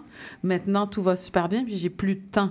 Donc, j'arrive plus à faire de choses sur le terrain. Donc, j'essaie de m'imaginer. J'en parle, c'est un deuil. oui, puis c'est un livre. genre de truc euh, où je me suis dit, je me disais en m'en venant ici en studio, est-ce que ça veut dire que pour réussir à être militant, faut être socialement en échec? Parce qu'il faut avoir Ben, du moi, temps. je pense qu'il faut militer. Il faut du et- temps. Et, tu, tu- ben oui, mais tu le fais, mais autrement. Ben là, je le fais autrement. C'est ça, Et, faut- ça, et oui. tu perds pas de vue d'où tu viens Mais non ça plus. me manque le rapport Ah, direct. oui, et puis l'autre truc, euh, j'en parlais avec un. Ben, on, on discutait avec un ami, puis bon, la famille dont je parle dans ce livre-là, elle existe toujours. Je suis toujours, je suis la situation. J'essaie Mhm. Ouais. de, de mettre de l'argent de côté pour les enfants, pour leurs études, avec les droits d'auteur de mes livres. J'essaie de leur téléphoner. J'essaie d'être en contact avec des gens qui les aident au jour le jour. Je peux pas dire, je suis rendu loin, je vais trouver une famille ici, comme si c'était interchangeable. Donc ça, c'est un non, autre non, problème voilà, ouais. C'est que c'est des personnes euh, auxquelles je me suis attachée. Leur destin m'importe. Quand ils arrivent, quand il leur arrive des trucs pas. Il n'y a rien qui peut me distraire de ça, mais en même temps, quand euh, je suis dans les rues de Montréal, je m'arrête en voiture, puis il y a quelqu'un qui veut laver ma vitre, puis qui veut des sous, ben je vais tout de suite descendre ma vitre. Puis là, ces temps-ci, je pestais parce qu'on avec notre satanée carte bancaire, on n'a jamais. Ben c'est oui. Mais ça, là, ça, maintenant, j'ai commencé à. traîne moi aussi Ouais. maintenant. J'ai commencé à entraîner parce que moi, je fais partie de ceux qui pensent que oui, quand on a de l'argent, qu'on a, on a l'élan d'en donner à la personne, on, la donne à la, on le Ouais. donne à la personne, puis la personne en fera ce qu'elle souhaite en faire et ce qu'elle peut en faire. Mais bref, Oh là tout ça pour dire que c'est Bon. ça. Là, je bifurque encore. Ah non, tu bifurques, mais on aime ça. Bon, écoute, je vais me permettre sur un plan plus intime, si, si, si, si- tu me permets. Il y a un passage, moi, qui m'a beaucoup, beaucoup touchée comme mère d'une jeune femme de bientôt 35 ans, qui est une artiste. Oui. qui est aussi très engagée, avec qui la relation présente pas mal de défis, euh, pas toujours évidents. Puis Julie, on s'en parlera, ça risque peut-être de t'arriver un jour. Mais aussi comme enfant d'une mère que j'ai énormément critiquée et dont je parle pas mal dans mes livres. Et bon, ben, d'abord, je vais lire l'ex- l'extrait qui est à la Oui. page 25. Je vous lis. Adolescente, puis toute jeune femme, je la regardais de haut. Je croyais qu'elle faisait tout cela pour se donner une raison de vivre. À l'époque, j'aurais même dit pour se rendre intéressante. Aujourd'hui, je vois les choses autrement. Cet engagement politique et l'accomplissement dont elle était le plus fière. Regarder sa mère de haut. As-tu Mm. l'impression que c'est un passage obligé? Est-ce que c'est une manière de s'affranchir du poids générationnel qui a d'ailleurs souvent beaucoup à voir avec le contexte? Je pense à Oui. l'époque, à la situation, à la situation des femmes qui n'est pas la même au fil des générations, tu en parlais tantôt, et qui nous fait enrager face à certains comportements qu'on n'aime pas voir chez notre mère, alors qu'en fait, quand on y regarde de près, on oublie de voir l'essentiel, cette espèce de caractère trempé qu'on a soi-même. Et comme disait ta grand-mère, la pomme tombe jamais très loin de l'arbre. Donc, Oui. qu'est-ce qu'on fait quand on Oui. regarde notre mère de haut? C'est très drôle parce que, ben, moi, déjà, quand, quand je t'entends lire ça, puis euh, si elle faisait ça pour se donner une raison de vivre, et alors? Et alors? Et alors? Elle faisait quelque chose au lieu de rien faire. Elle aidait, elle, elle aidait des gens, elle aidait d'autres au lieu de ne rien faire. Donc, je sais même pas pourquoi ça serait pas bien de le faire pour sauver sa peau. Pourquoi, pourquoi il faudrait absolument que ce Le- le soit fait pour de des raisons... m'entendre Et- lire, ah ça oui, te je fait me suis dit, ben oui, réfléchir à comment ça, se fait qu'on a cette idée-là que si on le fait pour sauver sa peau ou si on s'engage aussi pour soi, c'est pas bien. Voyons, pourquoi? En tout cas, c'est naïf, en fait, et, et, et Disneylandesque, ou en tout cas, et, hollywoodesque, euh, hollywoodien, hollywoodesque, je sais pas. Euh, mais euh, en fait, je me rappellerai toujours quand j'étudiais en littérature d'avoir découvert À toi pour toujours ta Marie-Lou de Ah, Michel ben oui. Tremblay. Ben oui. Puis la théorie des faire pitié, puis des, des Québécois des régions qui sont comme toujours dans euh, l'autoflagellation, puis qui sont... Il y avait comme un portrait du Québec de ma mère, du Saguenay de ces années-là. Et je pense que je me suis identifiée à la révolte Ah de ouais? la génération plus jeune dans les, les pièces de Tremblay face à cette génération-là. Et je pense que ça a nourri euh, ma colère euh, parce que j'étais adolescente. Je pense que peut-être si je les avais découvertes à 45 ans, ces pièces-là, je- les pièces de Tremblay, à toi pour toujours ta Marie-Lou, qui est une grande, Mais pour grande toi, c'est le fait d'être une adolescente puis Ah, d'avoir mais à je se voyais, définir. ouais. ou même, je, je, je, je- je travaille en ce moment sur les livres de Sarah Bertium, que tu connais peut-être. Ouais. Il y a euh, un endroit où elle récupère toute la tragédie d'Antigone, puis notamment Antigone de Jean Anouilh. Elle fait un lien avec Trainspotting, un lien, Trainspotting, un lien avec la, de- la révolte un peu adolescente. Puis je, je me, moi, je me rappelle qu'Antigone d'Anouilh, je Ah, la moi, ça a été jouais, une là. figure, je m'identifiais, puis là, très le mépris pour la génération d'avant, Ah, qui ont rien compris, puis qui sont résignés. Puis, puis oui, peut-être que c'est un passage obligé, peut-être. Ouais. Peut-être que c'est un passage obligé, mais je me dis que ce qui est important, peut-être, c'est qu'une fois que ce passage obligé est passé, qu'on passe à autre chose. Mais en tout cas, c'est un bel hommage que tu lui rends à travers ce Ouais. livre-là. A- Oui, Écoute, puis j'ai- j'ai- j'ai- je, l'ai terminée. Elle était, elle Ouais. était encore Oui, vivante pendant que j'écrivais, oui. mais je pouvais pas lui lire. les- Non. le- elle avait perdu la- le langage et tout ça, donc elle a jamais su en fait. Écoute, je, sais que là, on me susurre à l'oreille qu'il reste pas Oh plus oui, de... hein? Non, ça s'en vient, la oulala. patente. Mais en fait, je veux juste te dire, puis j'informe aussi nos auditeurs, j'ai- quand même, j'avais relevé, relevé une quinzaine de passages dont j'aurais voulu discuter avec toi. C'est dire à quel point ton petit livre de 80 Merci pages beaucoup. peut, de manière condensée, offrir pas mal de matière ou de sujets, justement, dont on ne parle pas assez, en tout cas pas d'une manière aussi incarnée, en prise directe sur le réel, le tien, le nôtre. Donc, ce sera pour une prochaine fois, Oui. mais je vous en lis quelques-unes. L'étiquette de militante est entourée au Québec d'une sorte de mépris diffus. Hein? Exemple. Comme société, nous avons beaucoup plus d'admiration pour les leaders, souvent masculins, que pour ceux et celles qui, par leur dévouement, rendent possible la réalisation de grands changements et le cheminement de grandes idées. En tout cas, toi, t'en es une. Euh, t'es, à la fois euh, une leader, mais aussi euh, quelqu'un, mais vraiment. J'ai peut-être une, juste une grande gueule qui a la chance. oui, oh, genre, on pendant que ça passe, d'avoir des micros, j'en profite. Ça durera peut-être pas. J'essaie que ça serve à quelque chose. Écoute, Mélika, ça fait un bonheur. Ben, tu merci. sais que Bonheur partagé. euh, on aimerait ça que, que tu puisses venir plus souvent, mais on sait que tu es tu es très Ah, mais mais c'est toujours un plaisir. C'est le- mon cadeau de fin de journée, vraiment. Bon, ben écoute, euh, tu sais que le micro est toujours ouvert pour toi. Merci. Alors, on Merci. te souhaite de bien te reposer. Et, euh, ben oui, parce que là, il y a un roman qui s'en vient, puis on a hâte oui, de le lire. oui. on va essayer de le finir. oui. Merci, Mélika. Merci à toi, Linda. On va à une pause publicitaire et on revient avec Julie Giguère et sa chronique Variation de l'écriture nue. CIBL 105 Montréal. Vite,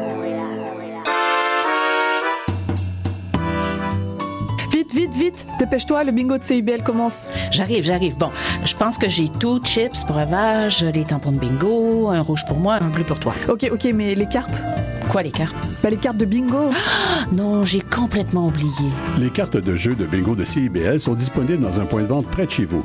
Consultez la liste sur notre site web au CIBL1015.com sous l'onglet Bingo de CIBL. Et venez jouer avec nous tous les dimanches dès 16h et invitez vos amis. Et surtout, pour jouer au bingo de CIBL, n'oubliez pas d'acheter vos cartes.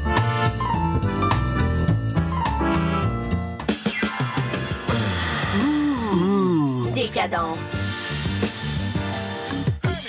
Trois heures de musique deep house, soulful house, techno, disco et garage. Décadence. Les vendredis dès 22h, Michael Terzian ouvre le bal à votre week-end. Votre week-end. Votre week-end. Votre week-end. Votre week-end. Votre week-end. CIBL, au cœur de la décadence. Chaque dimanche dès 17h, c'est votre rendez-vous trad qui commence avec l'affaire dans le trad. Des classiques, des nouveautés, tout ce qui a forgé et qui fait l'univers de la musique traditionnelle québécoise d'hier et d'aujourd'hui. L'affaire est dans le le dimanche dès 17h à CIBL.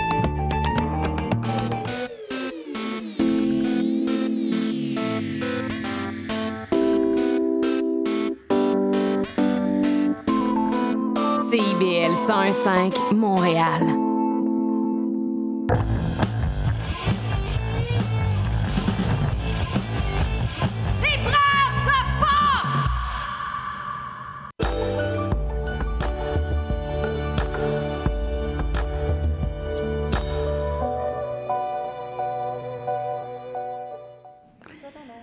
Alors, vous venez d'entendre le nouveau thème musical de la chronique de Julie Giguère, Variation de l'écriture nue.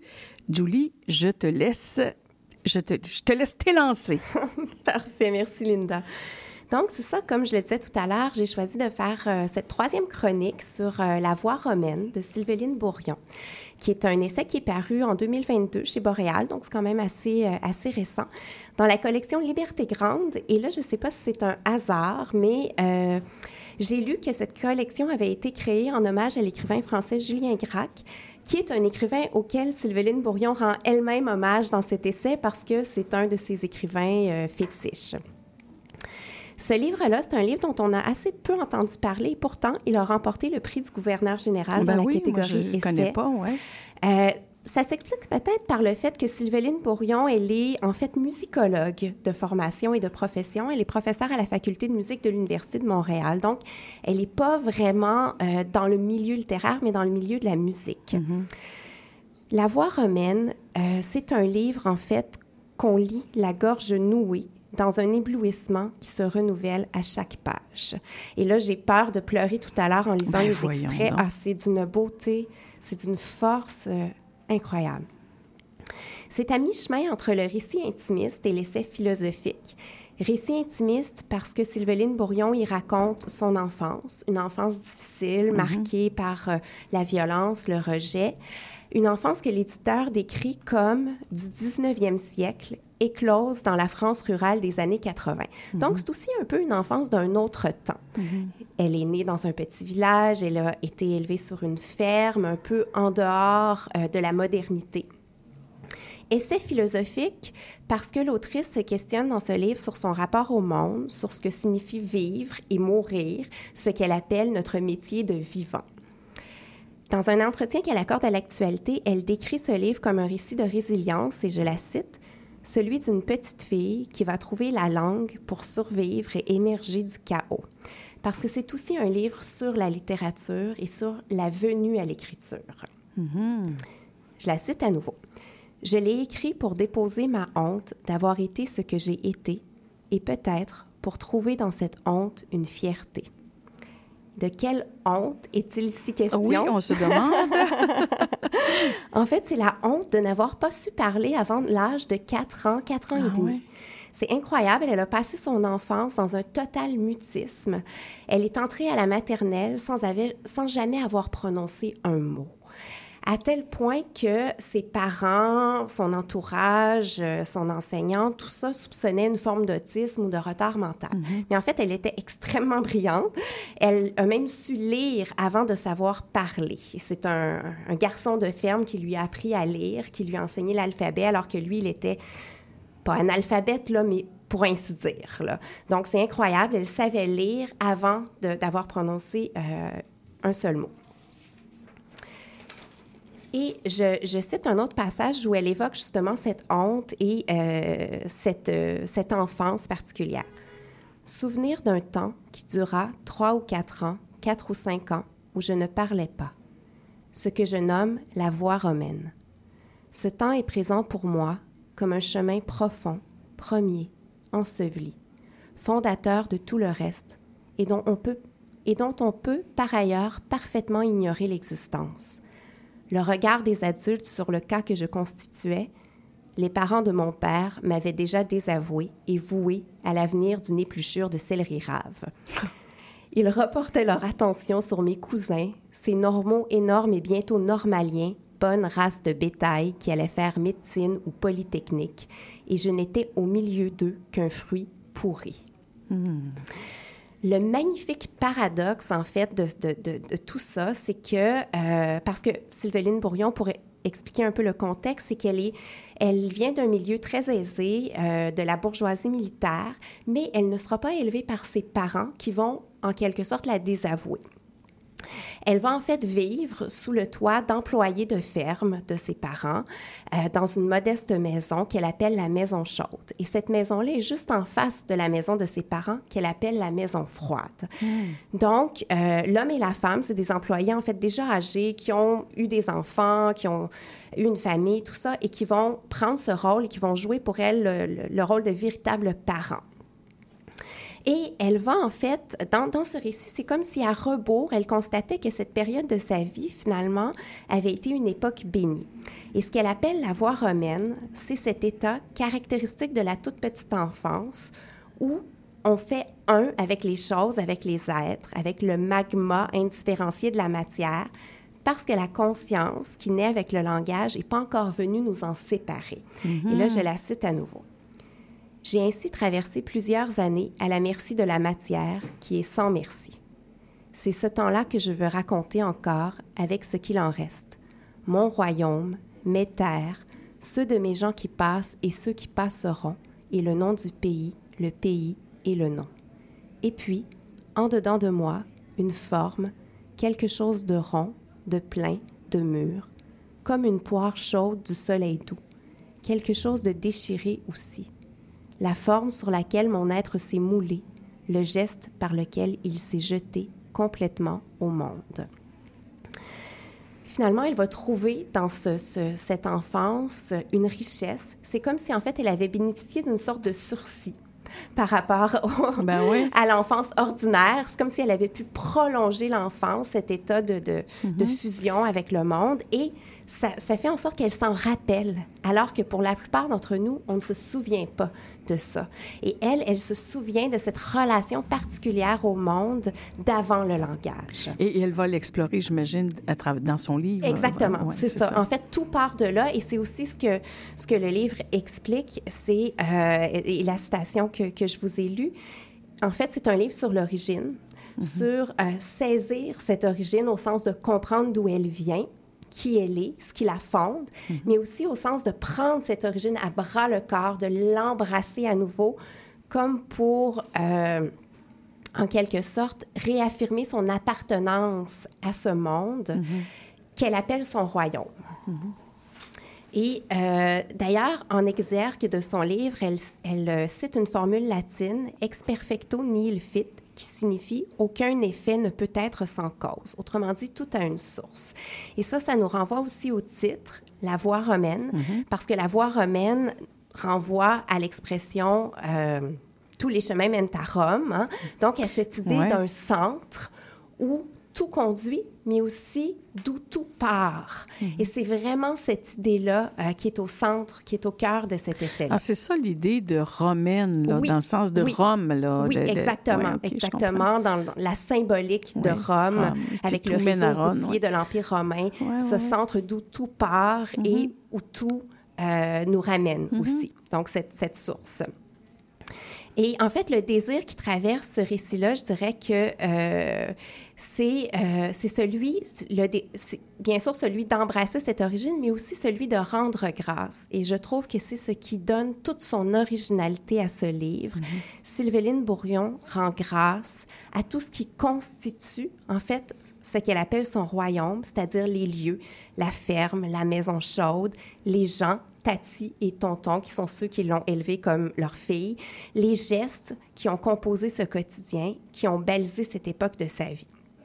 Et ce royaume devient en quelque sorte non seulement un lieu, mais un temps, un lieu en fait où l'instant et l'éternité se rejoignent en quelque sorte, parce que dans chacun de ces moments de grâce qu'elle va évoquer, elle touche à une forme d'éternité. Et là, j'aimerais vous lire un autre extrait qui est pour moi le plus beau chapitre de cet essai, qui s'intitule L'Aude, qui signifie louange un extrait, en fait, qui, euh, dans le fond, où elle rend grâce à Tati. Et euh, l'autre, en fait, c'est une prière à Dieu pour le jour qui se lève. Et elle, c'est à Tati qu'elle rend grâce pour le jour qui se lève. Vous allez comprendre pourquoi. C'est un geste que euh, Tati pose tous les matins. Tati me regarde, ses lèvres remuent. Je ne comprends pas. Je suis immobile, à la regarder moi-même, debout dans mes pantoufles comme un kilo de plomb qui refuse de bouger. Alors, avec des gestes d'une infinie lenteur, elle vient vers moi. Elle me soulève et me mène au salon. Elle m'assoit par terre, sur la peau de chèvre qui sert de tapis. Et tandis qu'elle replie le volet de la porte-fenêtre qui ouvre sur le balcon, je découvre, comme chaque matin, le ciel grand du pays encore noir et la déchirure parfaite qui fait la lune. Tati retourne à la cuisine pour faire le gruau d'avoine.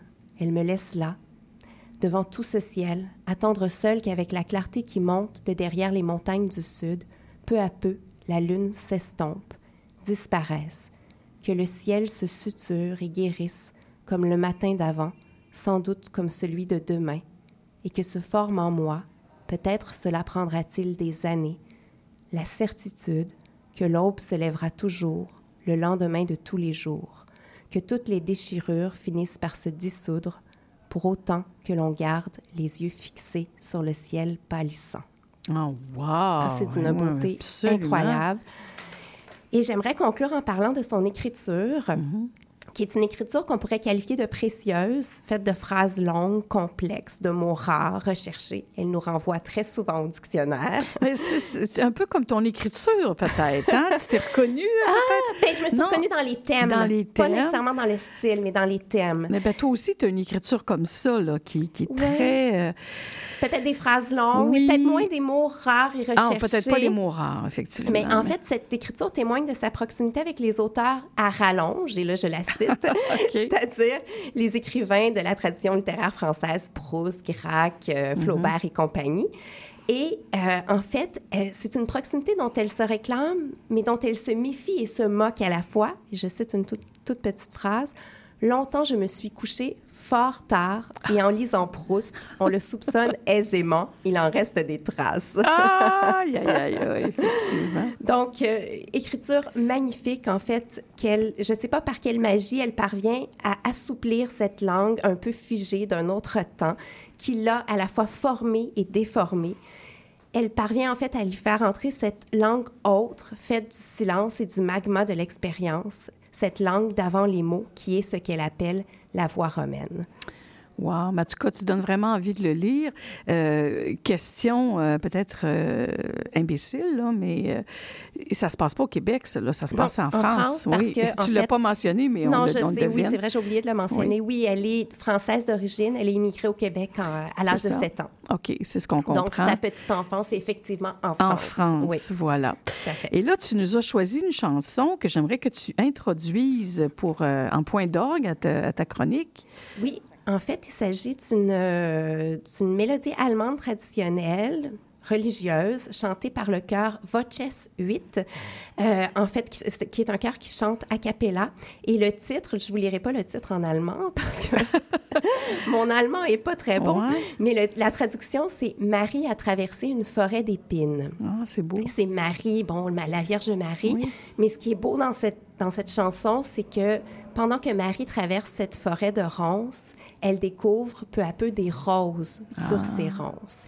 Et pour moi, cette, cette espèce de, de paradoxe, c'est le paradoxe qui est au cœur du livre de Sylveline Bourrion, de cette enfance faite de ronces. Elle va euh, aller euh, chercher Des roses. des roses. Exactement. Ben, merci Voilà. beaucoup pour cette belle chronique, Julie Giguère. On écoute cette chanson et on poursuit avec Éric Simard sur le Fly.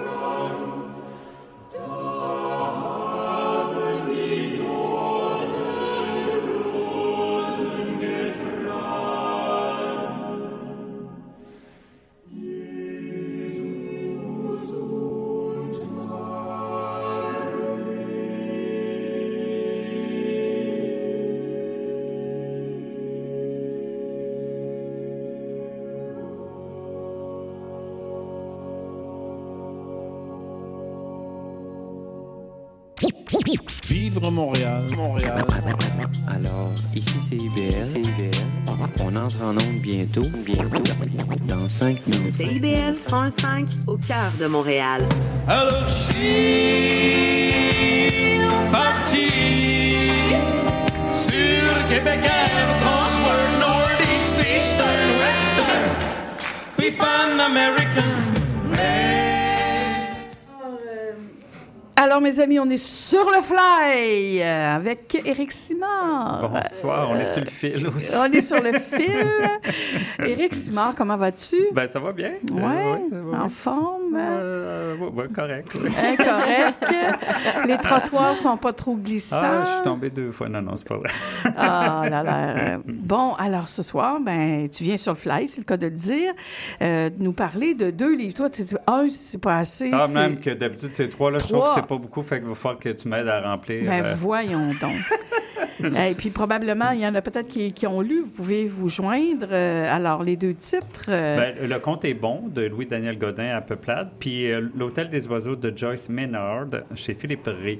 Bon. Puis, d'habitude, quand je fais mes chroniques, j'ai des thèmes, mais Ouais. euh, je peux pas toujours hein, lier les- les- mes lectures Ouais. à des thèmes. Donc là, je voulais vous parler de deux livres que j'ai aimés qui sont complètement différents. Je vais commencer avec Le conte est bon. Je vais essayer de bien en parler, puis je vais vous lire des extraits aussi. C'est un de mes coups de cœur là, euh, québécois là, des dernières semaines, des derniers mois. Euh, C'est paru récemment. oui, là. oui, oui, au début de l'automne, là, genre fin août. euh, Puis des fois, on, on espère toujours avoir des propositions originales ou être surpris. Puis des fois, on fait la fine bouche, je trouve, comme les libraires. On va parler des libraires. Oui, oui, oui. Et là, c'est une vraie proposition originale. euh, qui peut, en fait, moi, je mets en garde un peu quand je le vends parce que ça peut être, euh, ça peut un peu agacer.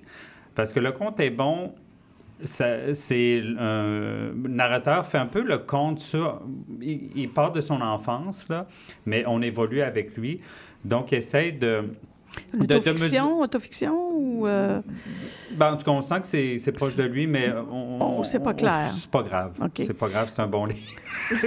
Non, mais comment ça, c'est pas grave, Mais en fait, il y a quelque chose de la psychanalyse parce qu'il essaie de, de mesurer qu'est-ce qui. Qu'est-ce Qu'est-ce qu'on doit, de quoi on est redevable à nos parents, puis c'est beaucoup sur des, des chiffres, de l'arithmétique, donc d'où le titre Le compte est bon. Donc, il essaie un peu comme, il y a quelque chose de psychanalytique, comme le flot de la pensée, qu'on essaie de préciser quelque chose. Ben, je vais vous lire le début, ça Oui, va vous donner une donc, ça va idée. nous donner le donc, c'est plein de répétitions, c'est juste des répétitions, c'est ça qui est assez audacieux. Puis la phrase, elle est comment? Elle est Ah, longue, C'est hyper courte? fluide. Ah. En fait, il y a quelque chose du. Ça peut agacer quelqu'un qui est moindrement angoissé ou nerveux, ça, ça peut être agaçant. Moi, au début, j'ai été séduit, j'étais pas ça, mais plus j'avançais, plus j'aimais ça. Parce que c'est- tellement bien écrit, c'est d'une fluidité, c'est comme un flot. Ouais. Ben, c'est ça, je vais vous lire le début. Puis donc, c'est ça dans... Je vais vous lire le début, mais je tarde à le lire. Tu sais, en littérature, la répétition, il y en a que ça, ça agace. Mais ceux que ça agace ne peuvent pas lire Le compte est bon parce qu'ils poussent ça à l'extrême. C'est une répétition quasiment du début à la fin. OK, c'est comme une posture d'écriture. Mais le- oui, et le, mais lui est prof de littérature, puis il, il- il relie, c'est ce qu'on me dit, il relie beaucoup la littérature à la psychologie. Donc, c'est pas étonnant là, que ça soit un peu psychanalytique l'affaire. Donc, le début. L'enfant demande à sa sœur, c'est combien zéro? Et sa sœur répond, zéro, c'est zéro. Zéro, c'est rien. Il joue avec elle dans le sous-sol de la maison, située sur la rue Médard-Bourgault à Sainte-Rose, le sous-sol où se trouve la salle de jeu et la chambre de grand-papa Bi. L'enfant demande à sa sœur plus vieille de 5 ans, c'est combien zéro? Il n'obtient pas une réponse satisfaisante, puisque sa sœur lui dit zéro, c'est zéro, zéro, c'est rien. L'enfant ne comprend rien. Justement, puisqu'il sait que zéro est un chiffre, il sait que zéro, c'est quelque chose. Alors il demande, c'est combien zéro? Et sa sœur répond, zéro, c'est zéro, zéro, c'est rien. L'enfant ne comprend pas que zéro est le chiffre du rien. Comment une telle chose est-elle possible de toute manière? Il comprend plutôt, si comprendre est le bon mot, que sa sœur ne veut pas répondre à la question. Il comprend plutôt que sa sœur réduit son interrogation à néant. Zéro, c'est zéro qu'elle dit. Ah, mais sa sœur, comme Julie Basse qui chante, c'est zéro, c'est zéro. Comme Julie Basse qui, à la même époque, chante, je pourrais passer ma vie à tourner les pages, à chercher qui je suis dans d'autres visages. Ça, ça donne le ton. C'est comme ça tout le long. Il y a un souffle. Et, mais c'est très... aussi. Hein? C'est- très rythmé. Oui, c'est ça. On sent qu'il y, a- qu'il y a un travail, là. C'est vraiment d'une grande fluidité, là. Fait qu'on est happé. C'est sûr que ça peut être... tu sais, euh, ce rythme-là peut quand même... Ben, en fait, mon collègue Jonathan, il a- il- lui, il n'a pas été plus loin que la page 20, je pense. Il a, il a trouvé ça un peu en- en- angoissant. Angoissant euh, et il n'a pas aimé ça. Mais en même temps, là, je, je le parcours, mais il y a comme... je comprends pas, il y a des chapitres. OK, c'est comme Oui, puis c'est toujours lié aux chiffres. Il y a quand même le concept zéro, à peu- puis monnaie, c'est 20 parce que aussi, il rappelle, tu sais, par rapport à sa réflexion, les, les, les petites violences que nos parents nous font subir ou de l'enfance. À un moment donné, une de ses tantes, il, il offre 20 puis sa mère le met dans, dans sa sacoche, mais il ne redonne jamais. Fait que lui, il a en tête que sa mère a son 20 Il a en tête ça pendant des mois. Donc, les chiffres qu'on voit comme titre de chapitre, on pourrait dire, sont en lien avec, le raconte. contenu. Oui, avec le contenu, avec C'est ce comme le raconte. fil conducteur, parce que là, je vois deux chapitres qui portent le chiffre 20, en ouais, fait. ouais. Et là, le roman évolue. Là, justement, on est dans l'enfance pendant une bonne période. Et après, on est quand même dans, dans l'âge adulte. Mais aussi, c'est jamais... Moi, ce que j'ai aimé, c'est jamais nécessairement la posture de l'enfance. On, on est conscient que c'est un adulte qui nous raconte ça aussi, même s'il revisite son enfance. Un Mhm. peu comme si on était en séance de thérapie, là, puis qu'on répète, puis qu'on essaye de, de mettre le doigt sur quelque chose, puis on n'y arrive pas toujours. C'est pour ça qu'il y a des répétitions, puis qu'il peut y revenir, je sais pas, quatre chapitres plus loin sur le même, euh, sur le même truc. Puis, euh, c'est une narration qui est comme à troisième personne, on n'est pas au jeu du tout. Tu vois, je saurais même pas te dire. Ben voyons, l'enfant gratte, mais- gratte un gratteux sur le tableau de bord sur la- de la Toyota Corolla de sa mère. C'est un set chanceux. nan, nan, nan. Alors là, non, mais euh, dans ce que j'ai retenu de ma. Tu, tu vois, c'est pas ça que j'ai retenu. c'est- Mais on, aime- on, on sent que c'est lui qui nous parle en même temps. Oui, il y a des passages, euh, entre guillemets, où, bon, j'ai été adoptée à l'âge de cinq jours. C'est toujours comme ça qu'il parle de son adoption. Ah, c'est Donc- plate que tu dis ça parce que je voulais pas en parler. Ah, mon Dieu, je tombais pile dessus. Non, c'est. ben, je voulais pas en que parler parce euh, que justement, il y a la culpabilité de l'enfant adopté dans le compte. Qu'est-ce qu'il doit à ses parents adoptifs? Ah, Mais puisque tu as révélé, mais c'est pas grave là. Ben non, je pense qu'il en a parlé ça en peut, donner, ça, ça peut donner envie Ouais. de le lire, Ouais, justement. mais ça peut, ouais, ça peut faire. Oui, c'est pas grave, euh, mais ça peut permettre de découvrir aussi au fur et à mesure. Mais il y a comme la une culpabilité d'avoir été adopté d'être redevable. La Mais là, c'est c'est dé- déjà sa quatrième. L'enfant arrive dans sa famille à l'âge de cinq jours. Ouais, mais ouais, mais ouais, mais c'est pas nécessairement. Il peut arriver de l'hôpital. Oui, Il à peut l'âge de cinq c'est jours. ça. Ouais, c'est ça. Ah oui, il joue raison. quand même avec ça, mais c'est pas grave. Les, les punchs. Ben, en tout euh, cas, euh, pour moi, il y a- vendu le punch. Tu me Non, donnes mais il y a- envie pour de moi, il n'y a pas de punch. euh, L'important, c'est le plaisir de l'écriture. En tout cas, moi, tu me donnes envie de le lire. Là. Si, Ah, jamais, ben- si jamais tu le laisses traîner, je vais le ramasser. ouais, je peux te le par- tu peux par- partir avec. Euh, Oh moi, j'ai oui, beaucoup. ah, j'ai été. Puis moi qui ai été happé puis intéressé, à la fin, j'étais très, très ému. Parce que Ah, c'est intelligent. C'est- On sent là, qu'il y a- qu'il y a du travail puis que. Moi, ça m'intéresse ce genre d'écriture-là. Euh, euh, on ouais. Quand tu dis que c'est euh, comme un peu un- une thérapie, est-ce que c'est adressé à quelqu'un? Est-ce que c'est un texte qui est adressé? Ben, des fois, il parle que. euh, de- oui, des, fois- à un moment donné, il va arriver comme le thérapeute. Je me souviens pas comment il l'appelle, mais c'est c'est comme savoureux aussi. Oui, il y a quand même, c'est quand même présent. Puis moi, ce que j'aime, parce que on en a lu hein, des trucs de l'enfance, Ben des oui, récits d'enfance, mais là, ouais. il revisite euh, avec ce style-là, puis cette approche-là. Je trouve qu'il revisite totalement le. Le récit de l'enfance, mais justement qui est plus qu'un récit qui devient vraiment romanesque. Est-ce qu'il a fait d'autres romans avant ça? C'est son premier. C'est son premier, Ouais, donc c'est un premier roman. romancier. Puis lui, il a figuré sur, je me souviens pas lequel prix, mais en France, là, avec Chaco puis euh, Lambert, il a Ah figuré ouais? sur, au début sur une liste importante en France. Donc, il était Mon remarqué Dieu. aussi euh, en France. Ben, à suivre. Et ton un- prochain titre? euh, Et c'est rare que je fais ça quand je le propose aux clients. Là, je leur dis, ben, si ça vous gave après 20 pages, rapportez-le moi. Parce Ah, je- mon Dieu! Non, mais je sais parce que... Ouais. Oui, c'est rare que je fais ça. Qu'est-ce que tu penses de ça, euh, Hi, Mike? pas sûr, moi. Non, mais c'est rare que je fais ça parce que je sais que ça plaît ou ça déplaît. Il n'y a pas de commune demi-mesure avec euh, cette proposition-là. Ben, au pire, ils, prêteront, ils passeront Ouais. quelqu'un J'ai hâte de d'autre. voir, j'ai pas eu de retour encore. Ça Bon, en tout cas, là, moi, je pense que je vais, je vais. Je, je le mets sur ma pile. Ouais, je pense qu'il y a un souffle puis, Oui, euh, ça ouais, va qui me peut- parler, qui, ouais. qui peut t'intéresser. Ensuite. Là, je vous amène, si vous avez le goût d'aller dans le sud, là, ben, Ouais. parce que l'hiver commence, puis, Ouais. euh, mais que vous n'avez pas le temps, ni l'argent. Pas l'argent, Là, pour 41,95 euh, moi, j'ai eu l'impression de faire un voyage dans le sud avec l'Hôtel des Oiseaux de Joyce Maynard. Euh, c'est la première fois que je disais cette écrivaine euh, états-unienne, euh, tu sais, qui a quand même une bonne feuille de route. Je voyais passer son nom. Et là, euh, ben, grâce à ma représentante, elle me l'a envoyé en service de presse, puis euh, je suis contente de ma lecture. C'est pas un grand roman, mais c'est un roman, c'est drôle, qui flirte toujours avec des fois le quétaine, mais il n'est jamais quétaine. Je trouve qu'elle est toujours sa bonne ligne. Euh, puis ça, je trouve que c'est intéressant, euh, parce que des fois, je me dis, ah, va-tu aller là? Des fois, il va, mais elle nous surprend en même temps. Le début, le début, il y a quelque chose des années 60 parce que celle qui nous raconte est née dans, le contexte un peu euh, hippie des années 60.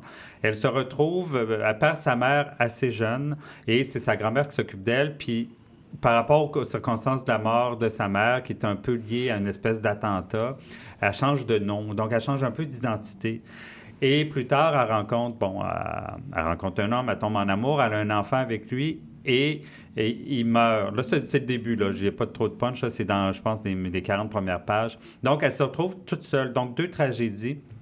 Et là, elle veut en finir. Donc, euh, euh, rapidement dans le roman, elle veut se jeter là, en, bas, euh, dans la rivière pour mourir. Et finalement, il y a quelque chose qui la retient. Et elle se retrouve, elle va dans, le- elle va dans le sud, puis elle se retrouve à l'hôtel des oiseaux, qui est pas dans un, c'est dans le sud, mais elle a imaginé, elle a inventé.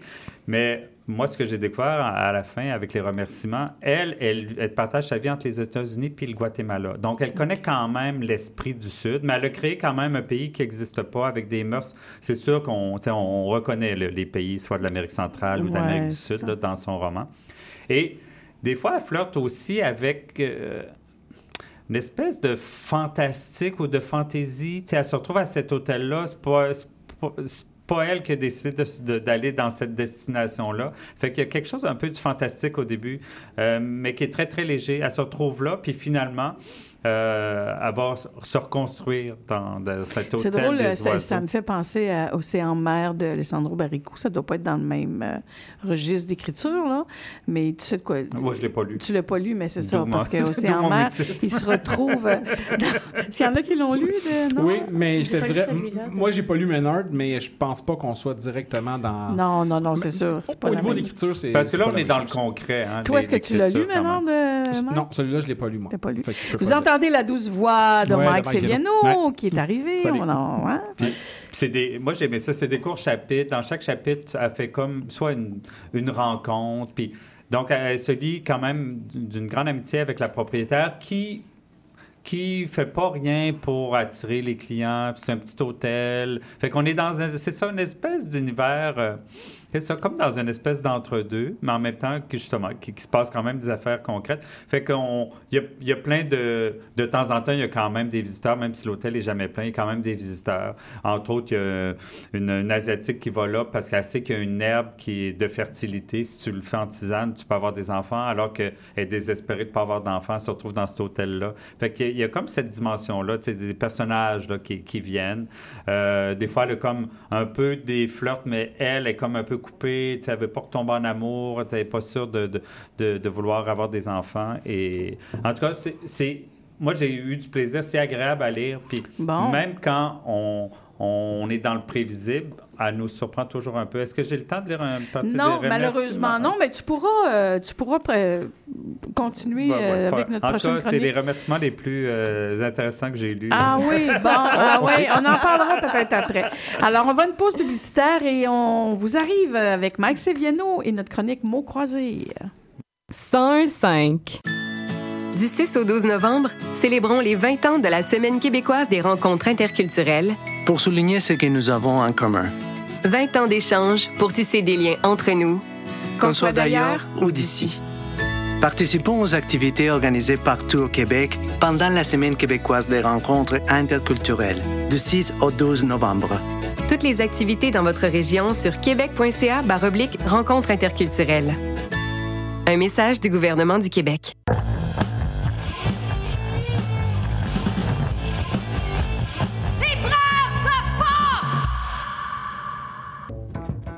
Ce sera tout à fait comme à la radio. Ce ne sera rien, rien que de la musique. Ce ne sera rien, rien que des mots, des mots. Des mots comme à la radio. Alors, c'est le thème musical d'une chronique que Mike Seviano. euh, bonsoir, Mike. Allô, comment tu vas? Ben, ça va bien. Comment allez-vous? Ouais, Oui, tout le monde va bien. Euh, euh, ben là, c'est une chronique que nous inaugurons tous les deux ensemble ce soir. Euh, ça pourra être de- d'autres personnes que nous, effectivement. Euh, le principe de cette chronique, c'est de... euh, bon, on a sur le fly, on vient parler de nos coups de cœur. Et avec mots croisés, ben là, on discute à deux d'un coup de cœur que nous Ben, Oui, partageons. pas nécessairement d'un coup de cœur. En fait, l'idée, et j'ai compris, au début, on voulait faire un coup de cœur, puis je me suis dit par la suite, c'est intéressant parce qu'un des deux, belligérant, Belligérant. Oh là là! va, va donner le ton à partir d'un livre. Ah oui, Les deux, vrai. on pourra le lire, mais Ouais, souvent, exemple, on ne l'avait pas tout à fait lu, le livre, quand on s'est dit, hey, on parle de ça, tout ça, on l'a peut-être pas fini. C'est pas dit qu'on va nécessairement l'aimer. Ah oui, t'as raison. Ouais, c'est Donc, c'est pas nécessairement des coups de cœur. Et là, ça peut être intéressant aussi.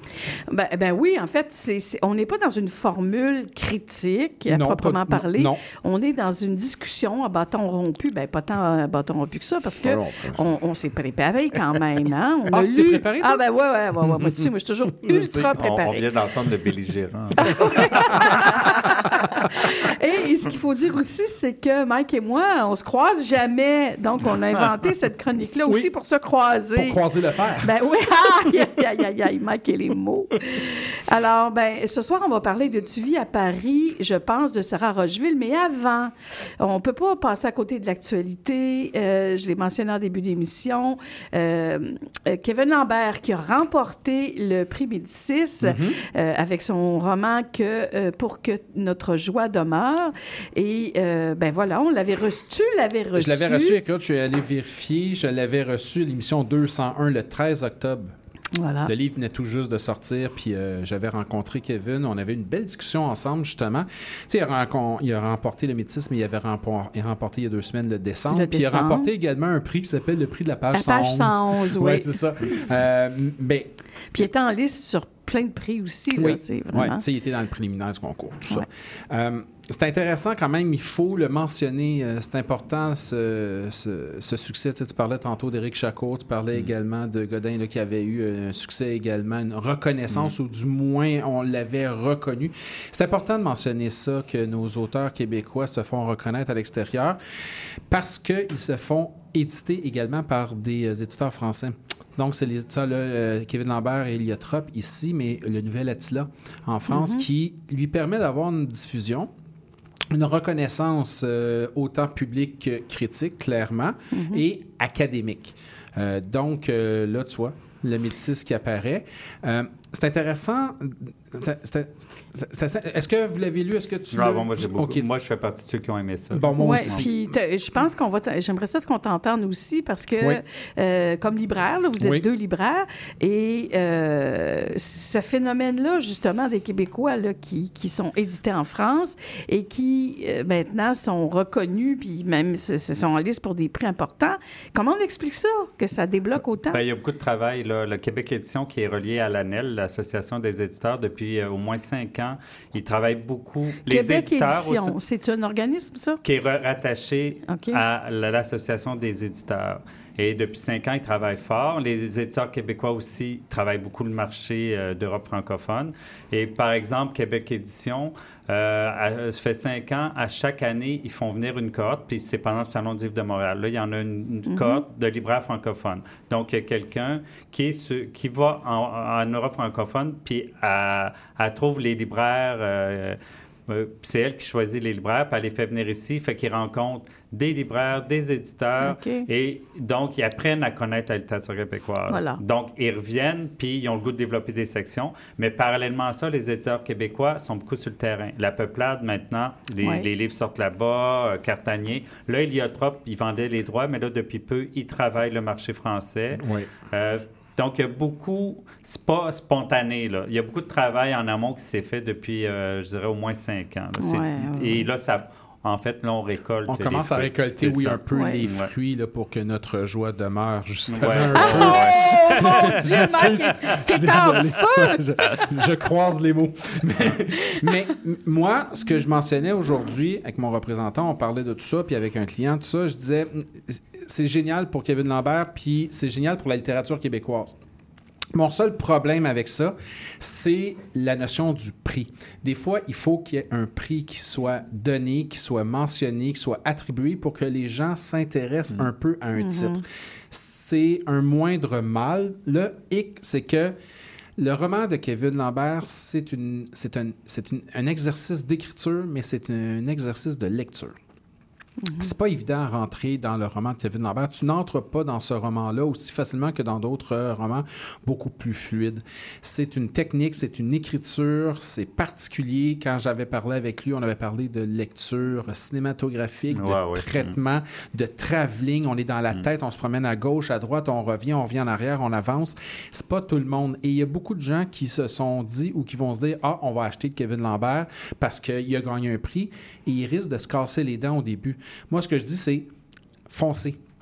Même si au début c'était un peu aride, même si vous êtes un peu. com- c'est compliqué pour vous, continuez votre lecture. J'ai j'ai l'impression, grâce au prix, que euh, les gens vont rentrer dedans d'une autre façon. Heure- ben oui, heureusement Ouais. pour ça, oui. Parce que, euh, oui, si c'était le simple libraire, je le dis comme ça, qu'il avait proposé, les gens auraient dit, mon Dieu, il m'a proposé quelque chose que je suis pas capable d'avancer une écriture à la Marie-Claire Blais, Ben tout là, ça. si tu vas à la librairie du Square, euh, ils vont te rembourser. Hein, tu Oui, sais, ben c'est euh. ça l'avantage, c'est génial. Après 10 pages, pas de problème. Ben, c'est mon genre. c'est. Ouais, correct, c'est correct. Mais moi, je pense que faut que faut pas que les gens s'arrêtent à l'idée de il a gagné un prix. Il a gagné le prix, tant mieux. Mais au-delà de ça, il y a l'œuvre, le prix est une chose, mais au-delà de ça, il y a l'œuvre qui est pas évidente dans sa lecture. Mhm. On veut pas avoir toujours des romans faciles, des romans évidents. Il faut, faut s'avancer dans cette lecture. Même Carole de Robertval, il n'était pas évident. Puis moi, j'ai été étonné là, de, Oui.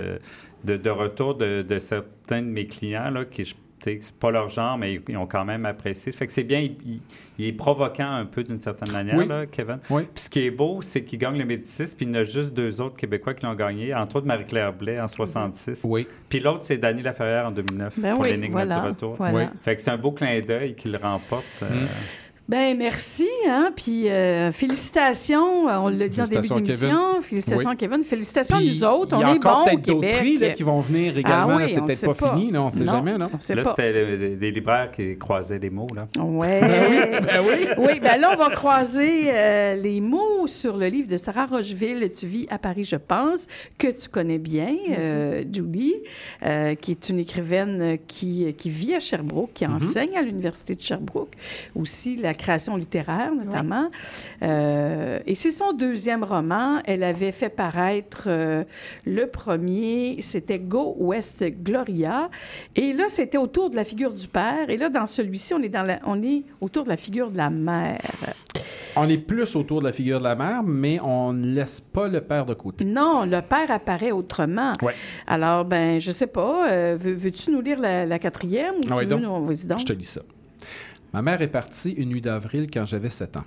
Au matin, ne me voyant pas à l'arrêt d'autobus, la voisine a sonné à la porte et nous a trouvés, mon frère et moi, endormis dans nos petits lits. Ma mère n'est pas morte cette nuit-là, elle est simplement partie. Pouf. Elle nous a redonné des nouvelles par téléphone six semaines plus tard. Elle ne reviendra pas, elle l'a dit à mon père d'une voix douce, comme si tout était normal.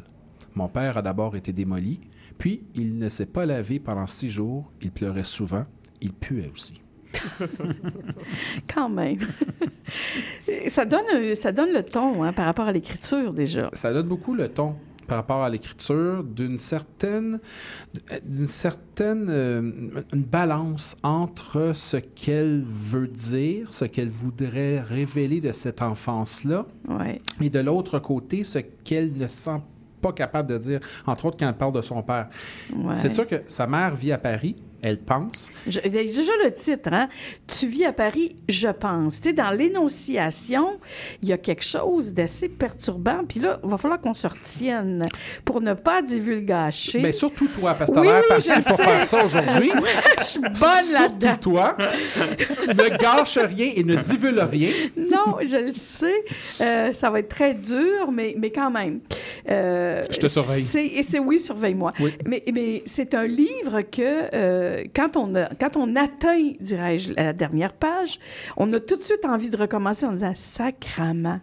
Comment ça? J'ai pas vu ça, moi? Puis là, ça donne indices. envie de le relire. Il y a plein d'indices. Il y a plein d'indices et en- il y a plein d'indices, mais en même temps, ils ne sont pas si évidents ces indices-là, Non. parce que elle, elle est en train de reconstruire la vie de sa mère. De l'inventer. ben, de l'inventer et de la reconstruire. Littéralement, sa mère, elle est partie. Elle n'a plus de traces de cette mère qui, selon elle, est partie à Paris, je pense. Donc, à Paris, tu dois avoir cette vie-là et elle la reconstruit Ouais. et elle tangue vraiment toujours entre la, la- la quasi-haine de cette mère qui est partie, qui les a abandonnés, puis qui a sacré leur père là, puis elle et son frère qui a, bon, certains troubles des gars, dé- déjà en partant. Puis de l'autre côté, tu tu sens une, une certaine forme de fascination de cette force de cette femme qui a réussi à partir comme ça Ah oui. pour aller Ah oui. se compléter ailleurs. Mais ça, c'est une figure de la mère qui n'est pas beaucoup présente en littérature. euh, Parce qui- qu'elle n'est pas jugée, elle n'est pas condamnée pour Exactement. ce geste. Exactement. Alors qu'on sent toute la douleur chez l'enfant Ouais. de l'abandon. Euh, Il y a un passage, moi, qui m'a tiré des larmes aussi. Euh, je dis moi aussi, parce que tantôt tu parlais, euh, où, où elle dit à sa mère, euh, elle, elle- elle dit à sa mère, reviens. Euh, voyons, c'est quoi le passage? Oui, je me souviens de ce passage. Ah oui, c'est ça. Comment faire cesser ton histoire, ma mère? Comment faire taire les voix en moi qui cherchent à te rejoindre? Reviens. Et le mot est en italique. Donc, il y a ça, c'est qu'en même temps, elle n'a pas le choix. De, elle- on, on voit qu'elle accepte cette idée-là de l'abandon de la mère, parce que la mère hein, est partie comme ça. Euh, et et- et- et- et c'est ça, mais en même temps, elle souhaite le retour de cette mère, quand même. En fait, ce qui est particulier, c'est que tout au long, elle souhaite le retour de cette mère, mais je me demande de quelle mère elle souhaite le retour, vraiment. Ouais, ouais. Parce qu'il y a euh, l'abandon, elle, elle, elle s'y résigne un peu à cet abandon-là, Mhm. parce que, bon, elle comprend, clairement... elle, comprend la mère, en fait. elle- ben, ça, mais elle- ben, en fait, elle finit par la comprendre. Ouais. Parce que dès le début, il y a plein de sentiments ambigus, c'est clair, parce qu'elle elle décide de s'adresser à elle, elle décide Ouais, de la ouais. reconstruire dans son imaginaire. Puis elle finit par, oui, en reconstruisant, en remoulant un peu l'image de cette mère à Paris, elle finit par mieux la comprendre parce qu'elle lui donne elle-même, l'autrice, le droit de cet abandon, de les avoir abandonnés.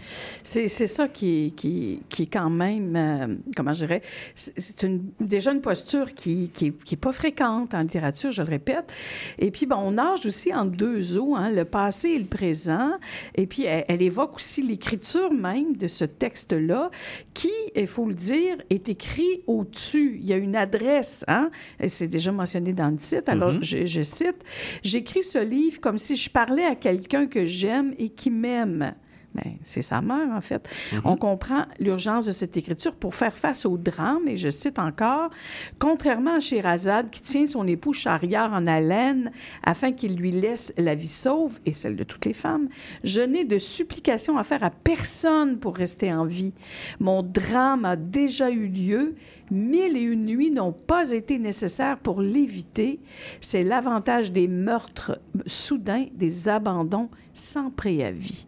Il y a beaucoup de douleur là-dedans. Énormément. Oui.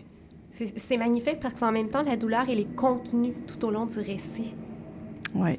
Et c'est ce qui rend certains passages tellement émouvants, c'est qu'elle est tellement contenue, cette douleur, que quand elle surgit dans le récit, c'est c'est comme un c'est comme un poignard. Oui, oui.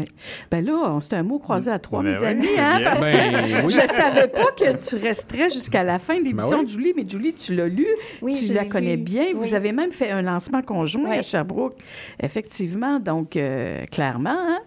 Euh, ben, mais tu, tu te joins à la conversa- à nos mots croisés. Euh, je veux juste savoir, euh, Amélia, là, on n'a pas une, on n'a pas une petite pause à faire, nous autres? Oui, on aurait une petite pause. euh, euh, oui, Mike, Ben, vas-y. Julie, sinon- tu disais que c'est une euh, douleur contenue, puis je te dirais dans une écriture retenue. Oui. Tu sais, L'écriture, elle est très retenue. Elle retient ses mots, elle retient ses idées. Mais Peu- c'est comme ça qu'on sent ce- cette douleur qui est contenue, Exactement, en c'est ça. Parce qu'elle elle en laisse aller peu à peu dans, dans, dans la, dans, dans ses capacités de visualiser cette mère à Paris, je pense. Oui, euh, absolument. Ouf, ben, j'ai choisi une chanson, euh, je savais pas trop. euh, je me suis dit, ah, Catherine Major, la maternité, il faut, faut que ça soit Catherine Major.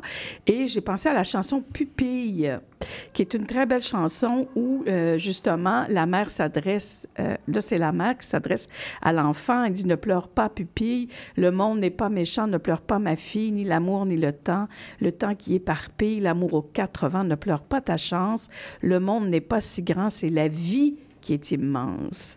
Et ça, je trouvais que c'est- on sent ça aussi là, dans, dans cet abandon de l'enfant euh, qui est face à cette vie qui est immense.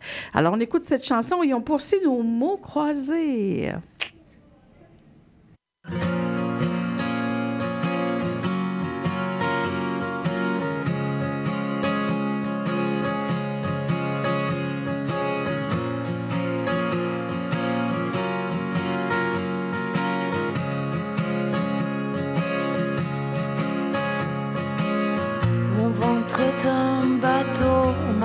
Est un étau. Je suis la mère du dernier sanglot. Ton nom sera Margot, ta sœur trouvait ça beau. Margot. Un autre cœur qui penche au-dessus de mes hanches. Et puis ton père, un arbre entre les branches. Mais devant l'avalanche, plus rien n'est plus Ne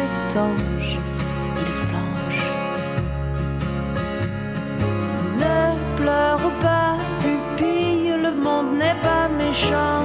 Ne pleure pas, ma fille, ni l'amour, ni le temps. Le temps qui éparpille l'amour aux quatre vents. Ne pleure pas ta chance, le monde n'est pas si grand. La vie qui est immense, on oublie trop souvent. Ne pleure pas ma fille, mon amour, mon enfant.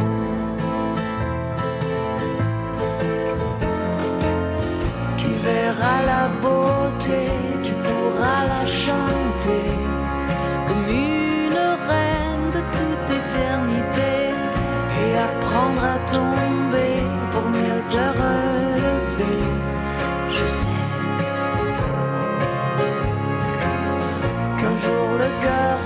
en faisant sa valise. Là où il y a l'homme, il y aura la bêtise qui laissera ta chemise.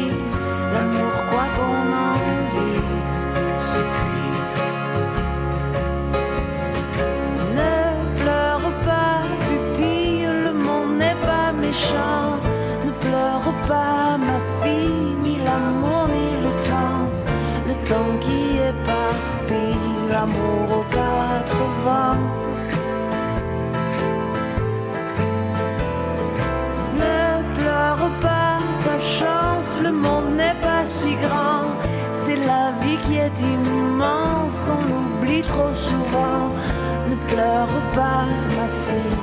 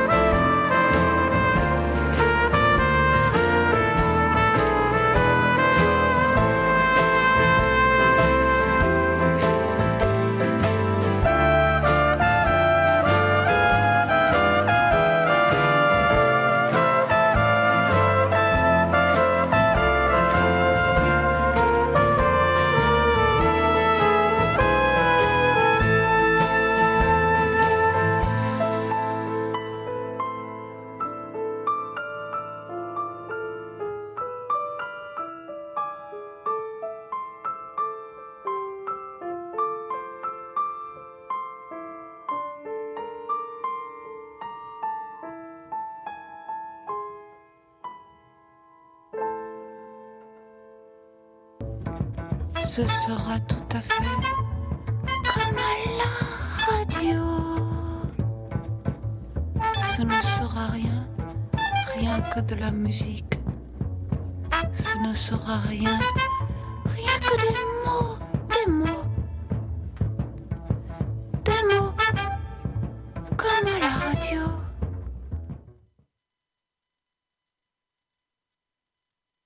Alors, nous ne sommes pas comme à la radio, nous sommes à la radio. Dedans la radio. Dedans la radio. Euh, alors, on poursuit cette chronique euh, mots croisés avec Mike Seviano et Julie Giguère. Oui, à qui l'a lu, propos ben de oui. Tu vis à Paris, je pense, de Sarah Rocheville. C'est publié euh, au c'est- c'est Roman Varia. Oui, chez Varia. Qui- effectivement, et, et c'est une division de Nota Bene. Hein? J'avais Mhm. pas. C'est une nouvelle collection, Ouais. je pense. Nouvelle aussi. collection, c'est ça, c'est le début de cette collection-là. Alors, Mike, euh, oui. Je, je voulais qu'on revienne un peu sur la notion du père parce que oui, il est là, toujours Mhm. malgré tout présent euh, physiquement, un peu absent mentalement aussi parce qu'il y a cette peine, cette lourdeur-là que l'on sent parce qu'elle le décrit. Moi, je voyais un autre aspect également. euh, comment, comment entrevoir, et elle, elle, elle l'aborde un peu, puis elle l'explique pas, puis c'est correct, comment entrevoir la notion du pardon? Ah bon, ben moi aussi, je voulais en parler de Parce ça. que tu as la mère qui, a, qui est partie, qui les Mhm. a abandonnés, c'est une chose, mais le père, lui, semble être, euh, être euh, résilient ou, ou- ou- ou un peu. euh, comme, comme si- il- semble s'y être fait rapidement. Et comment elle, comme, comme- comment ex- excuser ou pardonner au père ce qui aurait pu être fait, qui n'a pas été fait, ou ce qui aurait pu être dit Oui, et qui n'a parce pas été que dit. le père, euh, il, il va se mettre à fréquenter des, femmes Mhm. jeunes, Mhm. euh, puis il va pas... Il, il y a comme une vie un peu... Il euh, va se mettre à vivre, et c'est correct à quelque part, Ah il oui, va se mettre à vivre mais une il, va, il vie. va abandonner ses enfants aussi, parce que là, on parle pas du frère, là, parce qu'il y a un frère, hein? Oui, Thomas. Aussi, euh, Thomas, Thomas le jeune là. frère, Oui. euh, qui, qui, lui, semble s'en être moins bien sorti, d'après ce qu'on comprend. C'était plus difficile pour plus Thomas. C'est difficile le pour... personnage plus fragile. Ouais. Ah, je suis pas sûr que ça a été plus difficile pour Thomas, sincèrement. Je pense Ah que ce Toi, t'as une lecture de personnage-là... gars, hein? T'as pas la même lecture que Mais moi, je est-ce qu'il est pense. plus jeune, Thomas, Oui, des fois, oui, quand on va Il est plus jeune et je pense que Thomas a une fragilité déjà dans Ouais. son évolution. Il y a quelque chose qui le fragilise encore plus. Je suis pas sûr que c'était plus difficile nécessairement pour Thomas parce qu'on sent que pour le personnage qui s'adresse à sa mère, euh, et d'ailleurs c'est particulier parce qu'on est dans une genre de correspondance silencieuse parce que c'est une correspondance à une voix et elle s'adresse À à, quelqu'un à sens c'est unique. Elle, elle- elle s'adresse à quelqu'un qui n'est pas là. Euh, Ouais. Alors vraiment, et, et, et quand elle parle de Thomas, elle rappelle toujours Thomas dans le passé, les mémoires. Je me souviens d'une scène où elle parle, je me souviens de cette photo où on était tous les quatre sur la Mhm. photo. Puis elle se souvient d'un- moment où elle avait pris Thomas dans ses bras, tout ça. Était très protectrice envers Thomas. Et cette protection envers son plus jeune frère fait que Ouais. par moment, on a l'impression qu'elle, elle a essayé des fois de mettre de côté, de camoufler sa propre crainte, peur, ses doutes euh, et sa, sa peine. Mais, mais bon, par rapport au pardon, j'avais relevé une citation intéressante. Euh, raconter une vie imaginée n'est pas une manière de pardonner, mais une manière de vivre en tenant fermement la faute de l'autre dans sa poche avant. Pardonner, ce n'est pas écrire un roman. Fantasmer, fabuler, c'est lire une pierre tombale sans éprouver de douleur, c'est vider ses poches devant l'immensité crue d'un ciel lorsque le jour est à son plus haut. C'est vraiment bien écrit. Puis là, je ne vais pas divulgacher, Ne mais quand on rien. connaît la fin, on peut. c'est un passage qui prend une autre importance. C'est comme une. En fait, c'est comme si elle faisait une- un lien entre le, le pardon et l'acceptation. Oui, oui, oui, oui. La, seule chose qu'on peut dire, là, vraiment de la fin, là, c'est que ça arrive à la dernière page. Ah oui, oui, carrément. Là, je peux vous le dire, Oui, mais oui. on peut pas Puis dire c'est à plus. propos de l'abandon, elle dit en naissant, nous sommes laissés, puis elle fait une référence à la naissance tout court. Et là, on, ça rejoint tout le monde. En naissant, nous sommes laissés sur le chemin du détachement et du désamour. Donc, ça va au-delà. C'est aussi une réflexion sur la maternité, dis-je, à, à Julie Giguère qui vient d'écrire un livre qui s'intitule La naissance d'Agathe, quand même. Et moi, il y a un autre passage, là, il nous reste une minute, Mike, là, Mhm. mais je voulais en parler. Cette histoire de piano, là, quand- que, son père offre à sa mère, Oui. puis que là, elle, elle se dit, ben pourquoi qu'il l'a mis dans le salon? Il aurait dû la mettre dans la chambre. Ça m'a fait penser à la chambre à Oui, de Nancy, euh, de, de, voyons, de Virginia Woolf, parce que euh, c'est l'idée que ça l'aurait peut-être pas poussé à partir si elle avait eu son piano dans sa chambre. ouais. Ça, c'est il y, a- il y a de quoi de vraiment intéressant par rapport à, à- à la nécessité de la création. En tout cas, on peut on peut, moi, je recommande fortement la lecture de ce livre-là. C'est vraiment euh, un plaisir à ne pas bouder. C'est même pas, c'est à peine 100 pages, même pas tout à fait 100 pages. C'est touchant, c'est bien écrit, c'est euh, intriguant également. Oui, ah oui, pour être Intriguant intriguant. parce qu'on se demande comment elle fait pour accepter et par moments on se dit mais c'est pas une acceptation, c'est autre chose. Puis on essaye de le nommer en même temps qu'elle. Oui, oui, oui.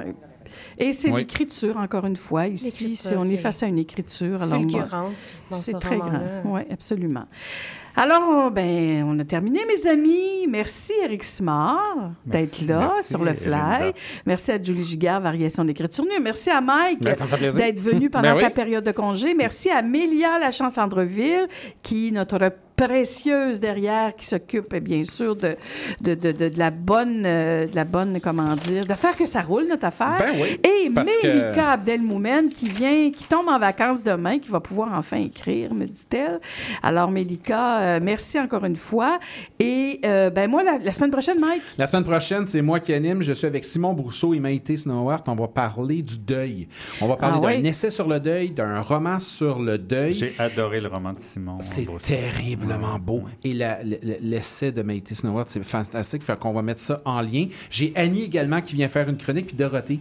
Ah, super. Et moi, je vous reviens dans deux semaines avec Marie-Lise Hamelin, une détresse contrôlée. Yes. Alors, on va être en plein Salon du Livre, d'ailleurs, euh, de Montréal. Euh, comment? On va être ensemble également le 23? Ah, je Non, sais hein, pas, je pense sûr, hein? pas. Non, non. pas encore. Alors, Ah, ben, on vous dit euh, ben, la semaine prochaine. Merci d'avoir été avec nous ce soir. Hey, oubliez pas de lire, hein? Oui, oui. C'est bon, ça.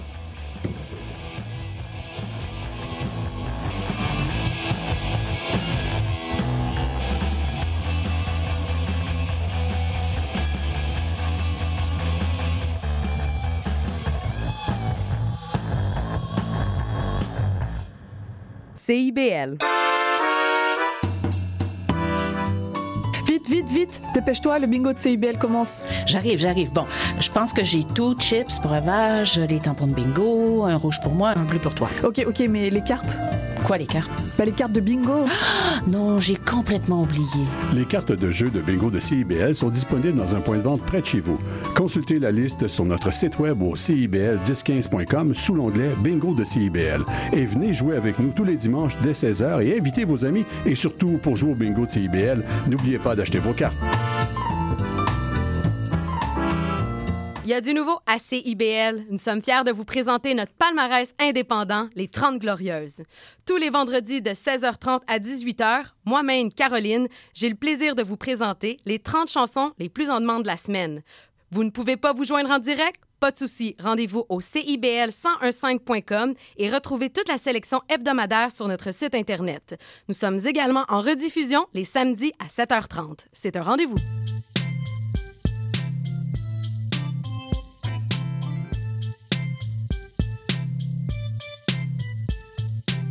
CIBL 101.5 Montréal. CIBL, au cœur de la culture. L'émission qui suit vous est offerte en rediffusion.